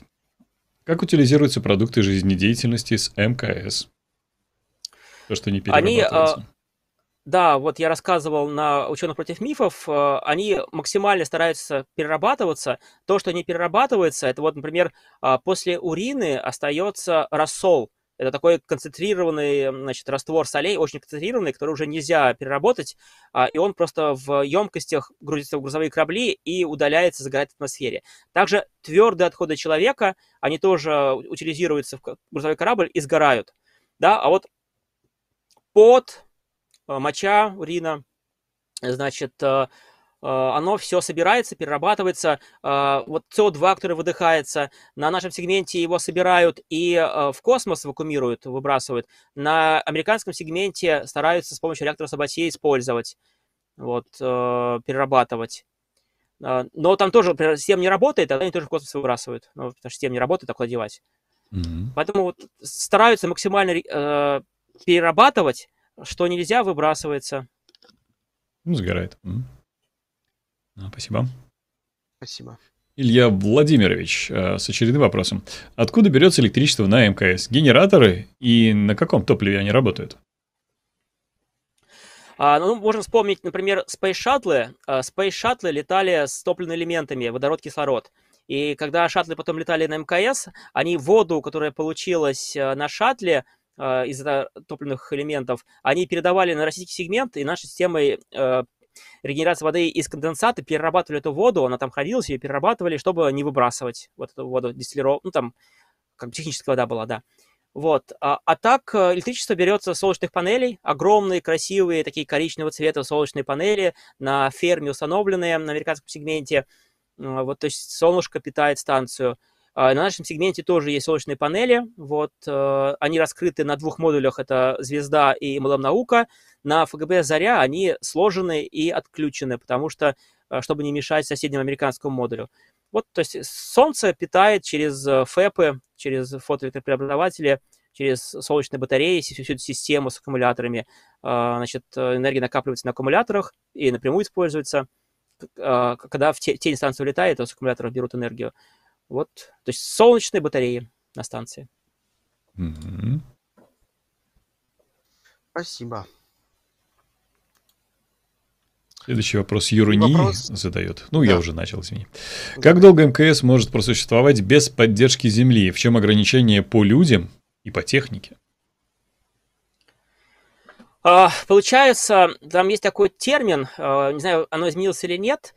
А, там есть запасы на 40 дней, там по питанию, по еде. Понятное дело, что без поставок продуктов земли, без грузовых кораблей, а, они долго не протянут, а, вот, но вот это, э, основное ограничение – это поставки земли, да, потому что там работает, значит, все электричество от солнца, работает система регенерации, то есть, вот, то есть воды надолго хватит, переработка атмосферы, там тоже есть запас газа, если работает система э, Сабатье, то тоже все более-менее нормально, то есть довольно долго они протянут.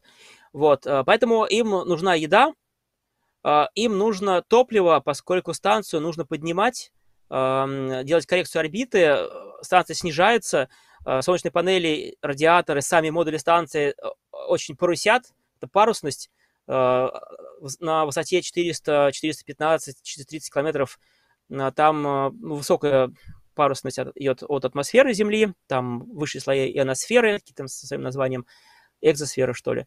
Вот, э, надо посмотреть по таблице, по рисунку. Вот, и, соответственно, тормозится, и без топлива она упадет, да, то есть, получается, смотрите, э, ну, я думаю, что еда закончится раньше, а после этого станция затормозится и сойдет с орбиты. Вот, вот э, в этом основное ограничение. Спасибо. И спрашивает Антон Анатольевич. Возможно ли повторение аварийной ситуации на МКС аналогичной аварии на станции «Салют-7»? А, получается, что, как сказать, потери управления а, на станции МКС проходи, были очень разные аварии. Полный отказ российских компьютеров, а, центральной вычислительной машины, там, ну, там еще, еще там, то есть две такие довольно-таки серьезных проблемы было в нашем сегменте. В итоге все, все... Э, а, прелесть МКС в том, что это две станции. Смотрите, вы на каждой станции э, дублируете системы, а тут у вас две станции. Когда сломались компьютеры российского сегмента, был же американский сегмент работоспособный, он мог поддерживать ориентацию, то есть какое-то время. Вот, поэтому э, вот прям вот такой э, проблемы, как на Салют 7, э, с потерей управления, видимо, уже не будет потому что дублирование усилилось. Вот есть две станции, а, и средства как бы контроля, возможность отправить спасательный корабль с чем с оборудованием, а, больше грузовых кораблей, больше партнеров. А, то есть жизнеспособность МКС выше, чем была у первых станций, благодаря тому, что вот больше ресурсов тратится, больше возможностей есть. Угу. Угу, Гоша. Спасибо. И спрашивает Никитас Программинг. Есть ли особые требования к космонавтам на МКС в сравнении с обычными космонавтами, которые летают в космос? А, все требования формируются исходя из космической техники, а, цели экспедиции, срок экспедиции. А, сейчас получается, что все основные полеты это МКС и китайская станция Чаньгунь. Когда будут летать, значит, на Луну требования будут немного другие. А здесь сейчас больше получается, что требования идут от времени вашего полета и от вашей цели. То есть к профессиональным космонавтам требования большие, к туристам или э, даже профессионалам, ну, которые изначально набирались на конкретный короткий полет, такие тоже бывают, вот где там у, у Саудовской Аравии летали вот на корабле Crew Dragon компании Action Space, экспедиция была организована. То есть это были профессионалы. Саудовская Аравия отобрала астронавтов, но они изначально отбирались на короткий полет, на длинный они не отбирались, поэтому требования к ним ниже, например. Вот, э, то есть идет из этого, из ваших целей и из наличия космической техники вашей, которая у вас доступна коммерческим путем или разработкой вашей страны, например. Спасибо. Спасибо. Вопрос задает Наталья Степанова, и он звучит так. Есть ли какие-то ограничения, потому что может снимать, фотографировать и выкладывать астронавт или космонавт на МКС? Ограничения есть. Э, я их всех не знаю, они могут меняться, но они есть. Они есть. Э, э, могут прямо прямым текстом писать, что не фотографировать, и вы можете это заметить. Вот, например, ну да, даже, даже как, Сейчас, более того, обратите внимание, помните, у нас э, в интернете, в всяких агентствах, новостях появлялись какие-то новости о ситуациях на МКС. Помните, был там утечка какая-то, что-то сломалось, и раз такая новость, э, все ее там дублируют. А заметили, что этих новостей почти нет? Э, там такая хитрость, что сейчас, когда наши космонавты говорят по основному каналу связи, это канал связи предоставляется американцами – через их спутники-трансляторы. И американцы в какой-то момент, уже несколько лет, просто выкладывают все э, записи, ну, даже в реальном времени, даже не записи, это в реальном времени. Вы можете послушать все переговоры космонавтов и астронавтов, идущие через американский сегмент, кроме личных э, приватных переговоров там э, и так далее. То есть все обычные переговоры с СУПом, они транслируются. На сайте НАСА есть ссылка на стрим этого дела. Вот, и в какой-то момент из-за того, что журналисты сидели и слушали, вот наши журналисты, да, Роскосмос ничего не говорит. Э, никаких данных нет, фотографий нет. Они сидели и слушали, и раз экипаж докладывает, что авария, ситуация какая-то, журналисты записывают, и выходит свежий выпуск, что вот мы услышали, и куда деваться Роскосмосу, куда вот оно транслируется. Поэтому теперь экипаж не все говорит ЦУПу. У них есть какие-то договоренности, как передавать информацию, чтобы журналисты не услышали, потому что канал открытый. Вот, вот такие, вот, то есть, соответственно, по, по фотографиям, конечно, там было, когда отверстие нашли в корабле «Союз», э, ролик сняли, выложили у нас, его удалили, Роскосмос просил удалить, его удалили, остались скриншоты, которые любители космонавтики успели сделать это видео. И эти скриншоты потом, всю, ну, все, все, все СМИ публиковали новости об этом инциденте с э, Дрявым Союзом, просто потому, что кто-то успел вовремя сделать скриншоты. Потому что все было вычищено. НАСА все убрало по просьбе Роскосмоса. Вот. Э, ну, успели сделать скриншоты, я тоже храню их, вот, чтобы они остались на памяти. Спасибо. Да. Юрий спрашивает. Можно ли поддерживать высоту МКС при помощи выброса каких-то отходов? Ну, у вас не будет столько отходов. Как бы даже вы когда... Э, была история, когда с шаттлов э, и с американских кораблей урину распыляли. Вот, э, и это же тоже реактивная струя, тоже можно значит, делать. Но у вас таких отходов нет. Поэтому, конечно, только топливо, только вот горение и э, импульсы двигателей. Вот отходов у вас таких нет. А вот вы любой предмет можете бросить, и движение же будет. Это Штолковский понял. Ну, столько Реакция отходов такая, нет. да. Спасибо. Спасибо. И следующий вопрос у нас задает э, снова Наталья Степанова. И она спрашивает, э, значит, пить алкоголь на МКС можно? А, значит, а, а, были какие-то отдельные случаи, когда условно даже это было публично, что они пили, кое, по-моему, было, но вообще нет. Вообще официально алкоголь, а, то есть спирт плохо влияет на некоторые датчики на МКС, особенно на чутком американском сегменте, поэтому салфеток там нет спиртовых, там используют другие или не спирт. Вот. А, поэтому, в принципе, особо пить им там нельзя. Это какие-то совершенно отдельные там случаи официально, да. Возможно, есть контрабанда, но мы об этом ничего не знаем. Алкоголик-космонавт горе на МКС. Да, спасибо. И вопрос задает наш постоянный зритель Павел К. Дельта. При планировании экспедиции на Марс встанет вопрос, кто именно полетит. Кому отдадут предпочтение? Более опытному, неоднократно летавшему или новичку с организмом, не изношенным полетами? Смотрите, а, надо будет послушать Илона Маска, что он там решает, потому что Илон Маск будет организовывать. Я шучу, но, в общем, э, это сложный вопрос, да, потому что э, очень важно, кто будет организовывать, кто будет платить деньги, кто как бы, вот, все. Исходя из состояния там медицинских служб, тех, кто организует полет, вот, э, поэтому есть разный подход, там как там, э, советские специалисты планировали отправлять мужчин очень зрелого возраста, там, лет 50, таких зрелых, опытных, вот, э, которые, ну, вот такое было мнение. Американцы обязательно отправят разногендерный экипаж, то есть они не отправят чисто мужчин или чисто женщин, явно будет, вот. По возрасту, ну, это, скорее всего, все-таки, конечно, там за 30 точно, но это даже исходя из необходимости отбора. Вот. И, скорее всего, все-таки те, кто на Марс полетит, у них уже будет опыт полета на низкой орбите, просто потому, что организм должен привыкнуть. Это даже вот э, учитывается в наших, э, в российской системе, когда первый полет космонавта — это все равно обучение. То есть первый полет — это обучение. Поэтому, несомненно, э, как бы какой-то средний возраст, разнополый, опытных. Врачи должны быть как, на, как в Антарктиде, то есть хирурги очень опытные тоже, на всякий случай. Вот. И э, с опытом полетов, ну, понятное дело, что нужно принести максимальную пользу во время полета э, и с точки зрения безопасности отправлять людей с таким здоровьем, что ну, не потребуется что-то там дополнительно делать. Вот, э, то есть, то есть будет многофакторный отбор, в том числе связанный с теми, кто это будет организовывать, какие у них требования, да. Ну, там, ну, тут вспомним даже первый полет Саудовской Аравии, там мужчины и женщины полетели на Крю Дрэгоне. Вот они хотели показать, что вот вроде Саудовская Аравия у нас у всех, а вот они, женщина у них полетела в первый же полет. Да, и Арабские Эмираты, э, хоть еще у них не летал женщина, она уже отобрана, она полетит. Вот, то есть они пытаются вот Западу показать, что, смотрите, мы современные. Поэтому посмотрим, неизвестно пока полностью. Спасибо. Так, давайте перед следующим вопросом. А, кратенькое объявление. А, и скажем спасибо всем вам, друзья. Спасибо, что смотрите. Спасибо, что досматриваете до конца стрима. Затем, что вы смотрите еще раз видео и оставляете свои комментарии. Ну и лайки, конечно. Спасибо вам огромное, друзья, за это.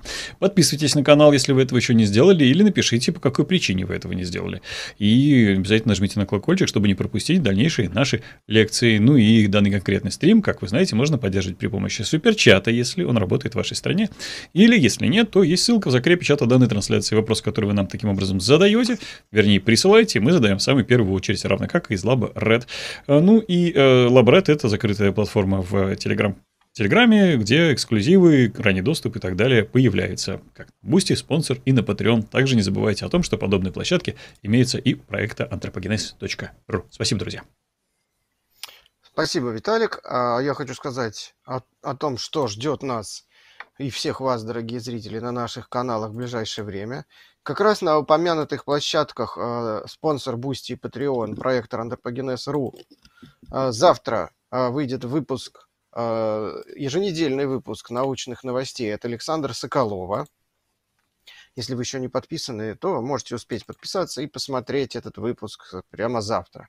И завтра же, в воскресенье, 22 октября, на канале а, лаборатории научных видео состоится трансляция фестиваля «Вперед в прошлое», который будет проходить в Ереване с участием а, нашего дорогого редактора Александра Соколова, который сейчас как раз держит путь в столицу Армении, и археолога Ивана Семьяна, тоже нашего давнего друга, спикера и прочее.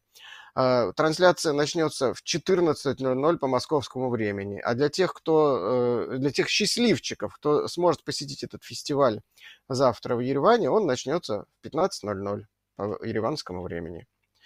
А, далее, в четверг, а, это у нас какое число? 25 октября, вру, 26 октября, на канале Антропогенез.ру а, выйдет очередной эпизод форума «Ученые против мифов» под названием «Мир, заваленный скелетами. ДНК в янтаре и другие мифы об окаменелостях». А, спикер а, – палеонтолог, кандидат геолого-минералогических наук Эдуард Мучко, а в качестве вредного оппонента – геолог Павел Селиванов. Далее, в пятницу, 27 октября, на новом канале «Лаборатория 0+,» выйдет лекция историка и антрополога Анны Гребенниковой «Современные боги. Кошки в культуре и мифологии». Ссылка на этот канал, я надеюсь, сейчас появится в чате, и я советую всем нашим зрителям на него обязательно подписаться. Уже А еще я хочу сказать, при- этим. Мгм. Да, призвать наших зрителей, которые а, участвовали в сегодняшнем стриме и писали вопросы в чате. Если вам понравилось общение в чате, как мы обычно приглашаем вас а, в наш телеграм-чат научной станции. Мгм. Сейчас ссылка на него тоже появится в чате. Да, а вот вам ссылочка на канал Лаборатория 0+. Она тоже уже есть в чате. И э, вопрос задает Иван Коробков. Э, спасибо огромное, Иван, за донат. Следующий, э, он звучит так. А чем руководствуется при выборе высоты орбиты станции? Ну, как, наверное, вы поняли из сегодняшней встречи, нашего разговора, беседы, а, что все решается исходя из целого набора разных факторов. То есть, э, как выбирается орбита полета низкой станции? Чем она выше, э, тем она медленнее тормозит в атмосфере, и, естественно, вам нужно доставлять меньше топлива. Но чем она выше, тем вам нужно тратить больше топлива для грузовых кораблей, которые к ней летают. И вам нужно найти баланс. да, то есть э, э, поиск, э, ну, высота орбиты– э- это баланс, исходящий из возможностей ваших э, э, грузовых кораблей. Например, станция «Мир» э, была довольно-таки высоко. Э, Когда к ней шаттлы летали, ее немножко понижали. Вот, когда МКС стала летать, значит, э, тоже вот ее высота варьировалась от того, там, ка- какие требования от американцев у нас по доставке туда грузов. Вот. Что, что, вам удобнее? Больше тратить э, топливо для кораблей или больше тратить топливо для поддержания станции на орбите? Вот из этого баланса все и определяется. Ну, плюс еще, конечно, ее высота связана с радиационной опасностью. У нас есть аномалии. Одна аномалия над Бразилией, одна над Россией, где там в Сибири есть аномалия, где, значит, радиационный пояс чуть ниже проходит, и там э, нежелательно много, летать. Если будете выше, вы будете больше в эту аномалию попадать. То же самое связано, например, с наклонением орбиты. Вот сейчас МКС летает на наклонение орбиты, которое с точки зрения радиации хорошее, и оно было завязано еще на американских кораблях, что им э, удобно тут летать на такую орбиту наклонения.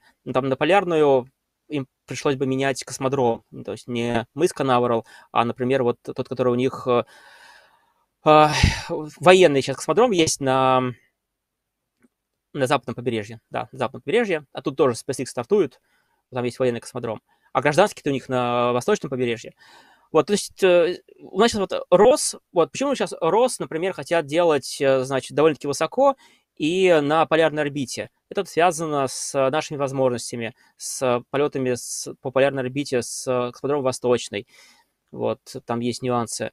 Ну, все такой вот ком- комплекс, комплекс э, э, тех требований, тех возможностей, которые у вас есть, они приводят к тому, какую высоту наклонения выбирается из этих задач. Ну, средства связи тоже важны, там, обеспечение безопасности при запуске. Вот, это конкретно, если мы берем угол. Вот. Мгм. Спасибо огромное. Спасибо. Наверное, на этом все. Больше двух часов мы в эфире находимся. Если вам интересно в аудиоверсии данный стрим послушать, то он обязательно появится в телеграм-канале Лаборатории научных видео, а также на наших подкаст-площадках в закрепе телеграм-канала. а, Можете найти ваши любимые площадки, где можно послушать. Спасибо огромное Александру. Гош, тебе спасибо за ведение. Ну и, как всегда, незримо а, Саше, а, Сабиру, Ксюше за то, что они присутствовали. Еще раз, незримо, но все равно помогали. Спасибо огромное, друзья. Спасибо. Доброго вечера, всем спасибо. Всего хорошего.